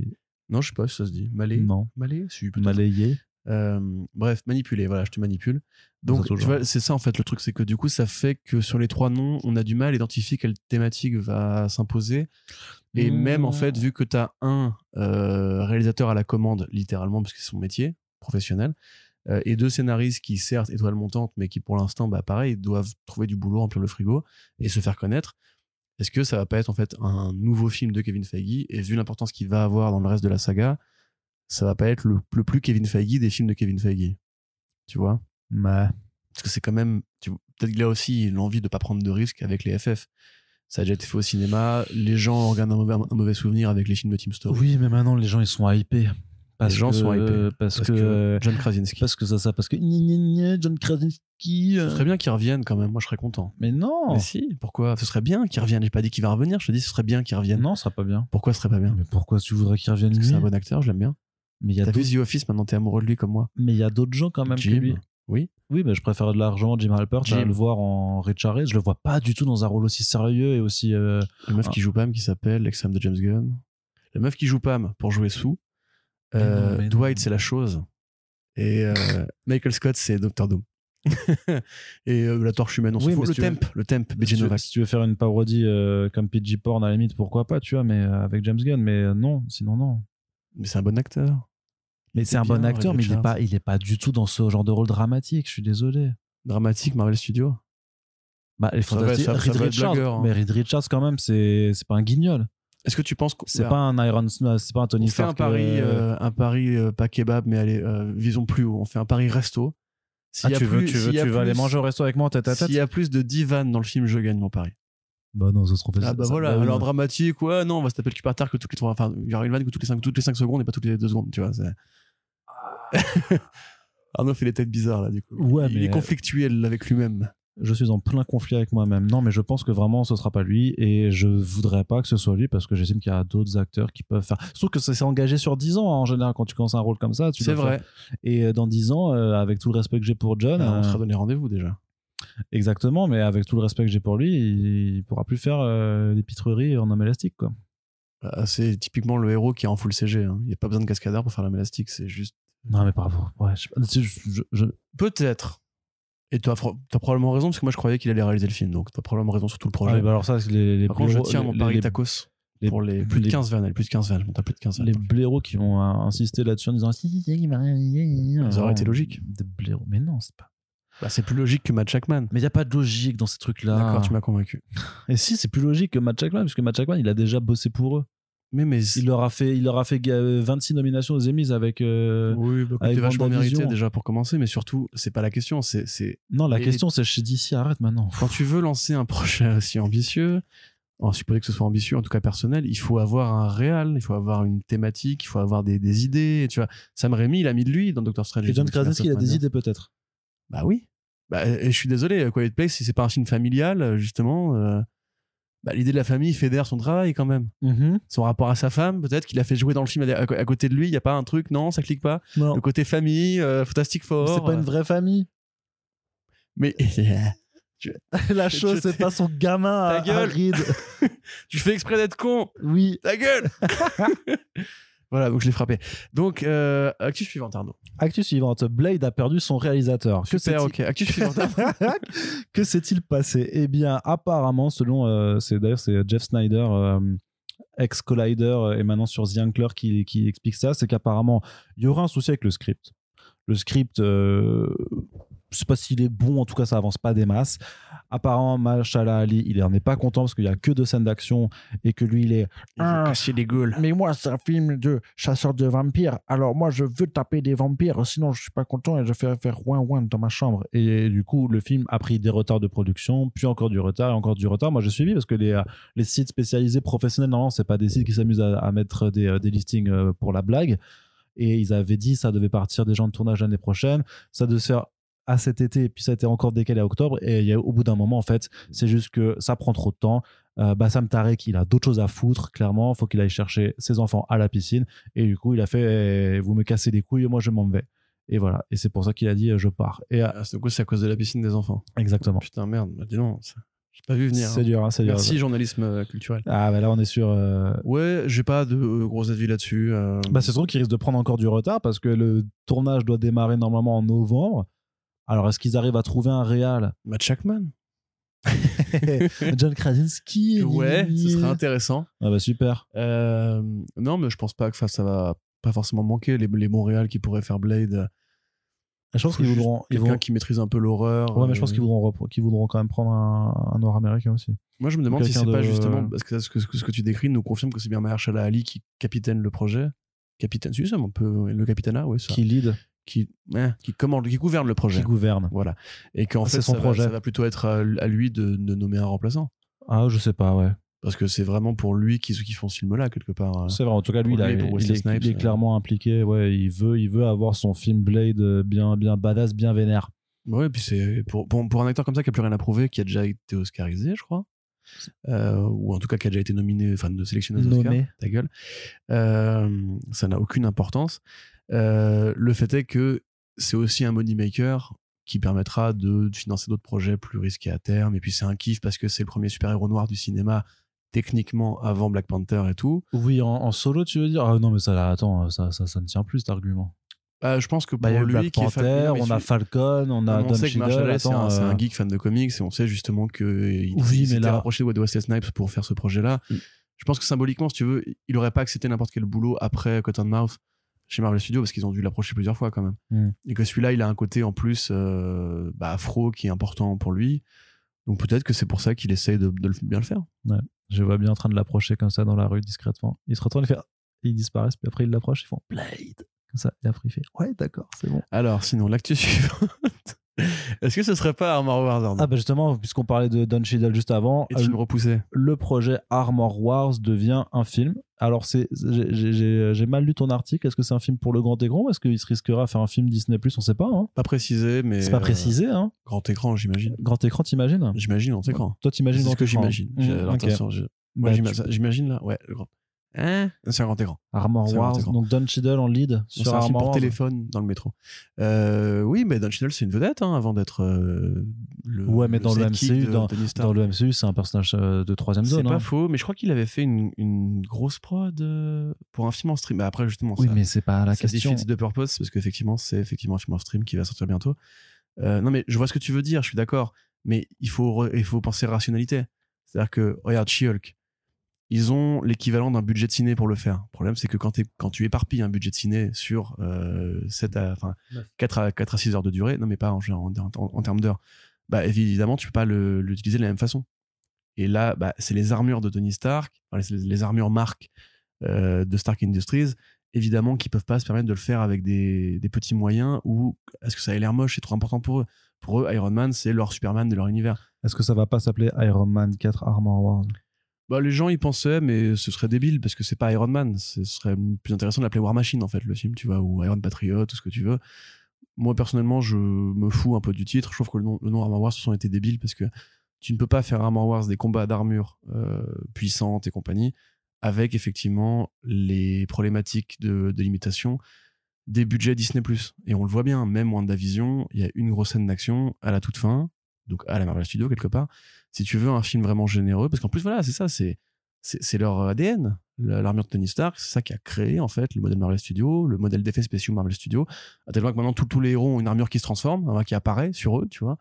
Euh, Donc c'est même, euh, je pense que c'est important pour eux de le faire avec les bons moyens, quoi. Et effectivement, tu fais une série de 4 heures, même avec 200 millions, bah, euh, tu mets 50 millions par épisode. Euh, Enfin, même plus que ça. Enfin, voilà, tu, m'as- tu, m'as- compris. Euh, ça sera pas la même gueule que si tu fais juste un film avec 200 millions qui durera 2 heures et t'économises et tu mets l'argent au bon endroit pour, qu'il y a, pour avoir des bons, des effets spéciaux. Donc, euh, voilà. Moi, c'est en tout cas mon avis. Je pense, voilà, c'était White Noise auquel je pensais, avec de Noah Baumbach, avec euh, Don Cheadle qui joue dedans, euh, Greta Gerwig aussi, Adam Driver, qui est un film qui sort sur Netflix, là, justement, et qui est un peu un film assez attendu. Il sort en novembre. Donc, peut-être que c'est pareil, le fait que Cheadle soigne un peu sa carrière en ce moment, ça les a poussés à se dire, allez, on va essayer de, d'en faire un vrai, euh, une vraie vedette. Mm. De la même façon que c'est un peu lui, le premier vrai super-héros noir de le- la chronologie Marvel. hein. Parce qu'il a son armure d'Iron Man 2, euh, il, a- il est équivalent en termes de pouvoir à Tony Stark d'Iron Man 2. Il est là depuis quasiment les tout débuts du MCU, même si à l'époque c'était l'autre acteur euh, Terrence Howard. Ouais, je crois que c'était ça, qui jouait euh, James Rhodes. Là, il y a Riri Williams qui va apparaître dans, dans Black Panther 2. Enfin, moi, je te dis, pour moi, c'est vraiment juste euh, une question de rentabilité et de rationalité. C'est, tu peux pas faire une série Armor Wars comme tu fais une série Secret Invasion. Déjà, si tu mets la thune. déjà Secret Invasion, ils vont le castrer à mort pour en faire une série télé qui va être une série télé d'espionnage qui aura rien à voir avec Secret Invasion. Armor Wars, s'il vous plaît, enfin, c'est juste Iron Man qui va bolosser la gueule d'armures concurrentes euh, basées sur, sur, sur, sur ses designs à lui, tu vois. Donc, euh. Mm. Et puis encore une fois, euh, Captain America 4, c'est la suite de Falcon et Winter Soldier. The Marvels, c'est la suite de Miss Marvel et de euh, Captain Marvel 1. Donc euh, non, mais il y a une logique simplement à évoluer, quoi. Je- moi, je les voyais pas du tout faire euh, Iron Heart en série télé. Ah ouais? Bah non. Ok. Voilà. Je les voyais pas du tout. Ok, tu, et là, tu, tu les vois maintenant parce qu'ils le font, hein, donc il va falloir que tu le vois quand même. Là, je les vois là. Mm. Mais enfin, pour les débuts, je veux dire, peut-être il y aura évidemment Riri Williams dans Armor Wars. Ah, c'est sûr, oui. Voilà. Bien sûr que oui. C'est mon avis. Oui, oui, ça c'est c'est certain. Elle aura deux gros films pour se lancer euh, avec deux vedettes, justement. Enfin, techniquement, il n'y a plus de Chadwick, mais. Elle se sera déjà deux lancée. ved- les deux euh, acteurs noirs vedettes. Elle aura déjà eu sa série, par contre, quand Armor Wars sortira. hein. Tu penses hein? Bah oui, bah ah oui, Iron Heart. dans la chronologie? Iron Heart, c'est l'été prochain, frère. Déjà? Mais oui. Ah, bah, C'est fini le tournage là. Hein. Ok, autant pour moi. C'est Enfin, fini, hein. allez, on fait la post-prod et on y va. Parce que va. c'est ça alors Parce que c'est le rapport euh, Walter, Falcon Winter, Winter Soldier vers Captain America 4, Iron Heart vers. euh, Bah, Armor Secret Invasion, parce que c'est Secret Invasion qui a Armor, Armor Wars aussi. En fait, c'est-à-dire oui, qu'à partir du moment, à partir enfin, du moment où ils vont découvrir, ils vont faire, oh, en fait, les Skrulls étaient cachés parmi nous. Après, ils vont faire, oh, les Skrulls nous ont volé nos armures. Voilà. Putain, si c'est ça. Bref, euh, voilà. La dernière actualité, Corentin, la meilleure peut-être. un peu toi qui, toi qui es un grand fan de Hugh Jackman, tu es forcément heureux. Heureux. Pas plus fan que ça. hein. Heureux, que dis-je, exalté du fait que l'acteur va reprendre son rôle de Wolverine pour Deadpool 3. Deadpool. Deadpool. Deadpool, Deadpool 3. 3. Deadpool 3. Ouais. T'es heureux? Euh, T'es content? Bah, je suis pas ni heureux ni malheureux en fait. J'ai vu quand on a fait l'article euh, sur Comics Blog effectivement qu'il y a eu beaucoup, mais même pas que nous d'ailleurs. Quand, la- quand quand l'actualité est tombée, ça a été un, un long chemin pour la rédiger. Euh, quand on voilà, il y a beaucoup de réactions un peu outragées, des fans qui disaient mais ça va faut gâcher. Pas, faut pas être outragé. ça- alors il y a vraiment eu de l'outrage pour le coup. Mais ça- Ah ouais? bah, déjà Deadpool il a pas bonne presse euh, dans les communes cinéphiles parce que d'aucuns lui reprochent son côté un peu hypocrite de moquer les codes du cinéma de super-héros tout en les Tout en s'y appliquant à la ouais, lettre. sûr, voilà. ouais. Ce qui est pour moi une critique euh, à la con, parce que en fait, euh, ça ne change absolument rien. Les James Street font la même chose, hein. ils, moquent les codes du blockbuster, mais ils les font quand même, tu vois, c'est le principe, c'est la réflexion méta qui va avec. La différence, c'est qu'évidemment, les James Street sont de bien meilleurs films que les deux films Deadpool, mais les comics Deadpool, c'est ça aussi. En fait, il n'y a jamais un comics Deadpool qui est euh, 100% méta du début à la fin, à part peut-être Deadpool Max, ou bien Il faut sauver le soldat Wilson, qui vraiment vont un peu tricher avec les codes, ou alors vraiment pousser les potards beaucoup trop loin. Euh, mais voilà, Deadpool en comics, il a des, aventures de super-héros. Il commente l'intrigue, comme She-Hulk le fait. Ça veut pas dire que euh, c'est hypocrite ou pas, ça veut dire que c'est le personnage qui est comme ça. Alors après, on peut ne pas adhérer au personnage, il n'y a pas de souci, mais moi, le, fait est que je trouve que les Deadpool 1 et 2 sont des films marrants. Bon, je les ai vus deux fois chacun, enfin Deadpool 3 même trois fois, parce que j'ai vu toutes les versions de Deadpool 3 parce que le boulot et tout.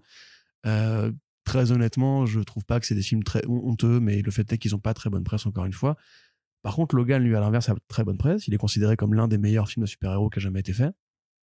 Avec raison, à mon avis. Euh, et le, différentiel, du coup, fait qu'un personnage qui est adoré par beaucoup de gens et qui avait droit à une con- conclusion sincère et réussie va s'inviter dans ce que beaucoup d'autres gens, bah, les mêmes gens, justement, vont considérer comme étant euh, un, cirque de Ryan Reynolds qui s'amuse avec son héros faussement woke et tout. Voilà. Donc, euh, j'entends la critique, très bien. Je vais être très honnête, j'en ai rien à foutre du tout. Euh, si vous avez encore une fois lu des comics euh, Deadpool dans votre vie, vous savez que Wolverine est un motif récurrent pour lui parce que Deadpool passe sa vie à se comparer à Wolverine parce qu'il a récupéré les pouvoirs de Wolverine, parce que c'est aussi quelque part une sorte de, spoof euh, de Wolverine créé par Nick Eza et, et euh, merde, l'autre, Ro- Rob Liefeld. Rob Liefeld. Voilà, pareil que ça a emprunté à, à Spider-Man. Voilà, pareil, Spider-Man est un motif récurrent. C'est comme si on me disait Tobey Maguire va euh, reprendre son rôle de Spider-Man dans un film Deadpool. Je verrais le côté événementiel, en tout cas au niveau marketing, mais dans la- dans l'idée, c'est logique. Il y a eu des séries Spider-Man, Deadpool. euh, les héros sont potes, ils ont un peu le même humour. euh, Il y en a un qui est un peu un plagiat de l'autre. Tu vois, enfin, c'est- c'est c'est juste logique d'appliquer ça au cinéma. Il faut dire qu'on n'a pas eu d'autres acteurs pour jouer Wolverine à part Hugh Jackman. On sait que Reynolds est plutôt, plutôt pote de Hugh Jackman. Euh, ils ont tourné ensemble dans Wolverine Origins quand même, et c'est un souvenir un peu douloureux pour tous les deux. Euh, ils ont sait que quand il y avait une campagne euh, de sensibilisation pour je ne sais plus quel sujet, t'avais Hugh Jackman c'est qui était en robe de chambre et qui débulait la caméra, et t'avais Deadpool qui était assis sur un, un plumard derrière. Donc c'est juste la fin d'un running gag en fait de plusieurs années sur le côté, même dans le 1 quand il avait le masque de Hugh Jackman à la fin, tu sais Deadpool Oui, oui, oui. voilà, qui était pareil, un hommage à Il faut sauver le soldat Wilson. Euh, c'est vieux, comme Deadpool en fait, ce truc-là. Donc, euh, moi, ça me fait ni chaud ni froid en fait. Je suis content de voir Hugh Jackman qui va s'amuser, prendre un chèque et qui, à la limite, s'il y a une belle scène d'action avec les griffes et Deadpool derrière qui fait un petit team-up et qui bolosse du vilain, parce que c'est des films qui sont pas non plus désagréables à regarder, je trouve. Il y a quelques bonnes scènes d'action. Dans, le 2, un peu moins quand même. Le 1 avait quand même ce combat contre euh, Francis qui était plutôt sympa. Mais voilà, enfin, c'est une non-franchise Deadpool Hmm. il a fait du blé. Donc on dit c'est une franchise, euh, vivement le 3, ça va faire du blé encore, etc. La vérité, c'est que comme tout le monde le sait, Deadpool, si t'as pas 15 ans, tu prends pas forcément ultra au premier degré. Et c'est même tout, tout- tout- tout- toute l'idée, toute la logique. Le seul qui prend son premier degré, c'est euh, Rob Liefeld. Euh, et à la limite, Jerry Dogan, parce qu'il a vraiment écrit des arcs scénaristiques très sérieux. Mais le, le film Deadpool 3, c'est les scénaristes de Bob's Burger. Ça va pas être euh, les arcs vraiment sérieux sur le traumatisme de Deadpool ou la relation de Deadpool et Chicla, qui est vraiment un truc qui est écrit comme une vraie histoire d'amour et tout. Ça va être Deadpool qui revient, il va te dire, je vous ai manqué et tout, maintenant je suis chez Marvel Studios, blague, blague, blague, blague, blague, blague, blague, euh, vilain, motif, ce que tu veux. Et en plus, là, d'un coup, il y a Wolverine qui tape sur l'épaule en mode genre No Way Home, il va dire, ah, eh, is this a No Way Home? Et là, du coup, ils vont faire crossover, ça va être rigolo. Bon, euh, voilà, c'est un petit projet par Ryan Reynolds qui, voilà, sauve sa carrière en faisant le couillon. Même lui a plus besoin de ça. hein. On rappelle, c'est Pikachu, euh, c'est Red Alert, euh, euh, Red Notice, pardon, excusez-moi. c'est euh, voilà, c'est devenu aussi une machine à franchise. Il ramène son pote en plus pour, pour le réaliser, donc ça va pas être très différent des deux précédents. Pff, je sais pas, je trouve qu'on s'emballe un peu trop pour rien. Et de la même façon, des gens qui sont hypés, qui se disent Waouh, c'est le grand retour de Wolverine. Mais non, Wolverine, il va être recast dès Kevin Feige va claquer des doigts. Là, c'est juste un projet nostalgique, nostalgique, encore une fois, par rapport à l'ancienne continuité. Comme il y avait eu dans Deadpool 2, tu sais, un il ouvre une porte et il tombe sur les acteurs de l'autre Ouais, franchise. ouais. Et il referme vite la porte en mode genre non, non, toi, tu restes dans ton coin, on va pas se mélanger et tout. Donc euh, voilà, mais moi, encore une fois, je suis de la sympathie pour les deux premiers films, donc euh, je vais pas aller au scandale. Je considère qu'il faut pas prendre Deadpool au sérieux, faut pas prendre non plus Ryan Reynolds au sérieux, et même lui a pas l'air de prendre la franchise au sérieux de toute façon. Euh, ça a été un élévateur pour lui quand il en avait besoin. Derrière, là, elle a fait son boulot, la franchise. Elle a ramené les vannes de cul le rated R dans la- le cinéma de super-héros. C'est un peu tout ce qu'on pouvait en espérer. Et je vraiment, par contre, s'il s'agit, tiens, les films Deadpool, je sais que c'est un argument que les gens n'aiment pas entendre, c'est comics accurate. Et donc là, le retour de Wolverine, il est comics accurate. Vous pouvez vous battre contre ça, mais à la limite, ça veut dire que vous, vous n'aimez pas Deadpool. Dans ce cas-là, n'allez pas voir le film et, mais limite, nous pétez pas les burnes, en fait. Parce que franchement, je trouve qu'il y a vraiment des procès qui sont faits à cette saga, genre que par rapport, tu sais, au côté bi de Deadpool, que c'est pas vraiment assumé, que c'est du queer coding et tout, mais c'est encore une fois, c'est pareil. en- Queerbaiting. queerbaiting, c'est pareil en comics. Enfin, c'est tu peux pas demander à Ryan Reynolds de réinventer Deadpool juste pour, pour, pour faire plaisir, tu vois, ou même de faire un vrai grand film de cinéma. C'est un héros à la con, euh, on nous a fait des films à la con, tu vois. Enfin, je sais pas, je trouve qu'on on se prend trop la tronche avec Deadpool. Ouais, mais je trouve juste que c'est un peu dommage parce que je trouve que la fin de carrière de Jackman collait très bien avec, Oui, ça, avec la- Logan. ouais. Et sur cette symbolique-là, je trouve que c'est. Et pourtant, j'aime. euh, moi, j'ai bien aimé les Deadpool, j'aime bien Ryan Reynolds. euh, Et bien sûr que les- le truc va être marrant et que ça, ça, fait, ça fera plaisir techniquement. Mais c'est juste que par rapport, en fait, à, si tu veux, à la conjoncture actuelle sur les, caméos, nostalgie. sur la fausse nostalgie, sur la facilité, je trouve que c'est quand même très paresseux. Et honnêtement. euh, C'est pas pareil quand même. S'ils avaient pu le faire dès, dès- dès le 1, ils l'auraient fait, je pense. je pense, Tu vois? Franchement, ouais, peut-être. Non, mais le, le 1 est sorti en même, la même année que Logan, donc c'était pas possible. Mais je veux dire qu'il y aurait pas eu les retards et que peut-être que le Deadpool 3 serait sorti vraiment en 2020 s'il y avait pas eu le- la crise et tout ça. Euh, ce sera, ça me dérangerait moins. Mais là, après No Way Home, après les caméos de Doctor Strange, euh, avec maintenant la façon dont, en fait les, les, les boîtes réfléchissent que comme ça en fait, et, et avec les, euh, les reboots continuels de vieux trucs et tout ça, je me dis je sais pas, pour moi, il avait la, il a, il a, il a vraiment une trajectoire parfaite et symboliquement, je trouve vraiment que, que, ça, Oui, que ça oui, me, dé- moi, ça, ça me dérange. Après, je vais pas hurler au scandale, ou je sais pas quoi. Par contre, je trouve que je trouve ça, quand j'ai vu le truc, j'ai fait, bah, je te l'ai dit de toute façon, hein, j'ai fait, ça fait pitié, quoi. Tu vois, je, je trouve que la démarche fait pitié. Moi, si tu Mais veux, le- la critique Le que résultat sera euh, peut-être bien. bien La non, critique que j'aurais à voilà. faire à Jackman, c'est plus qu'il prend de moins en moins de risques au niveau carrière. Bah, D'ailleurs, tu sais, il avait un, il Bah, avait un caméo dans, dans Free Guy, par exemple, de Sean Levy. Ah ouais, je m'en Ouais, il, a- il jouait un, un joueur euh, enfin masqué dans une allée. Bref, c'était vraiment un caméo de pote, tu vois, en mode. Oui, oui, oui. Probablement que c'est là qu'ils ont été boire un café, euh, fumer un pet éventuellement, ou boire une grosse bière. Euh, et il dit, allez, vas-y, viens, on te met dans, dans Deadpool 3. Il a répondu, ouais, je m'en tape et tout. Le fait qu'il soit moins sélectif, parce que là, depuis Deadpool 2, enfin, depuis le faux caméo de Deadpool 2, euh, il a fait quoi? Réminiscence de la femme de Lisa Joy, euh, qui était pas un bon film. Euh, il a fait Greatest Showman, qui était un film à moitié réussi. Et Dizzy, tu vois, on est, loin de la période Dizzy Eagle, on est loin de la période, on est loin de la période euh, où il faisait des bons films en fait. Les Misérables, quelque part, c'est pas un mauvais film non plus. Mais euh, voilà, pareil, Sean Levy, c'est son pote. Real Steel, ils l'ont fait ensemble, tu vois. Enfin, je, comprends si tu veux qu'on fasse la critique à Jackman de casser le, le souvenir de Wolverine, mais Jackman, il rend service, enfin, il fait plaisir à ses potes. Reynolds, c'est son pote, Sean Levy, c'est son pote. Ils se font un petit délire entre potes. euh, c'est juste dommage qu'il y ait eu Logan entre les deux, quoi. Mais ça va rien changer au fait que Logan reste le vrai film de la saga Wolverine qui termine le truc. Deadpool, c'est pas canonique, euh, pas plus en comics qu'au cinéma. Et on aura un autre Wolverine, peut-être Tom Hardy, peut-être un autre mec, chez Marvel Studios à terme. Il faut juste se dire, voilà, il se fait un petit kiff. Mais tu sais, moi, ça me fait tout autant euh, chiésir, hein, pour faire une sorte de mélange, euh, de voir Michael Keaton revenir en Batman.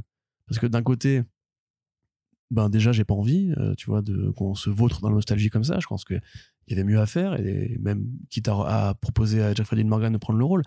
Mais en même temps, quand tu vois les images dans le teaser de The Flash, je me dis putain, merde, c'est vrai que c'est Michael Keaton qui reprend le rôle de Batman, tu vois, donc c'est kiffant. Donc tu peux comprendre pourquoi les studios le font, parce qu'effectivement, on est hypocrite nous-mêmes. Quand, quand des fois ils le font et que c'est bien fait, on est content, tu vois. Oui, c'est sûr. Euh, et en même temps, bah, c'est vrai que ça, ça, ça encourage pas la créativité. Mais là, je te dis, moi, je le vois plus comme simplement une bande de potes qui se fait un petit kiff, quoi, c'est tout. Très bien. Ben écoute, on verra bien. En tout cas, le film est prévu pour 2024. On aura sûrement l'occasion de vous en reparler, mais en attendant, on va simplement laisser vos oreilles se reposer puisque c'est la fin de ce podcast. On espère que ça vous a plu. Si vous avez envie de réagir aux différents sujets, vous pouvez le faire dans la partie commentaires de notre site et surtout bah, pour soutenir le podcast, deux options. Partagez le podcast sur vos réseaux sociaux, en parler autour de vous. Euh, avec n'importe qui. Si quelqu'un un jour vous dit dans la rue, par hasard, hey, j'aime bien les comics, et bah tu fais, ah, tu ne connais donc pas Force Print. Tu devrais écouter ce podcast qui te parle d'actualité, qui te fait des émissions de critiques et de débats autour de films et séries, et invite les acteurs et actrices incontournables du monde de la bande dessinée dans ses émissions. Tu devrais vraiment faire ça. Et si, vous un, si un mec vous dit, dis donc, j'ai un bœuf là, et justement, je voulais le balader dans ce magasin de porcelaine. quoi Ah, quoi Surtout pas. T'as pas écouté le dernier First Print Et ils en parlent. Et fais pas ça, hein. écoute-le, mais fais pas ça. Hein. Surtout si c'est un charolais. Clairement, mieux vaut pas. Bref, parlez-en tout autour de vous, et on vous rappelle qu'on a une page Tipeee qui est ouverte aussi, sur laquelle vous pouvez nous apporter votre soutien financier afin de simplement voir le podcast euh, sur le long terme, puisque tout ce travail voilà euh, a un coût. Alors pour vous non euh, parce que toutes nos émissions sont gratuites mais voilà ça représente beaucoup de temps et de travail de notre côté. Donc voilà si vous avez conscience de, de, ceci eh bien toute aide sera la bienvenue. Merci à toutes celles et ceux qui nous aident là-dessus. Et on vous dit à très bientôt pour le prochain podcast. Merci de nous avoir écoutés. Salut! Salut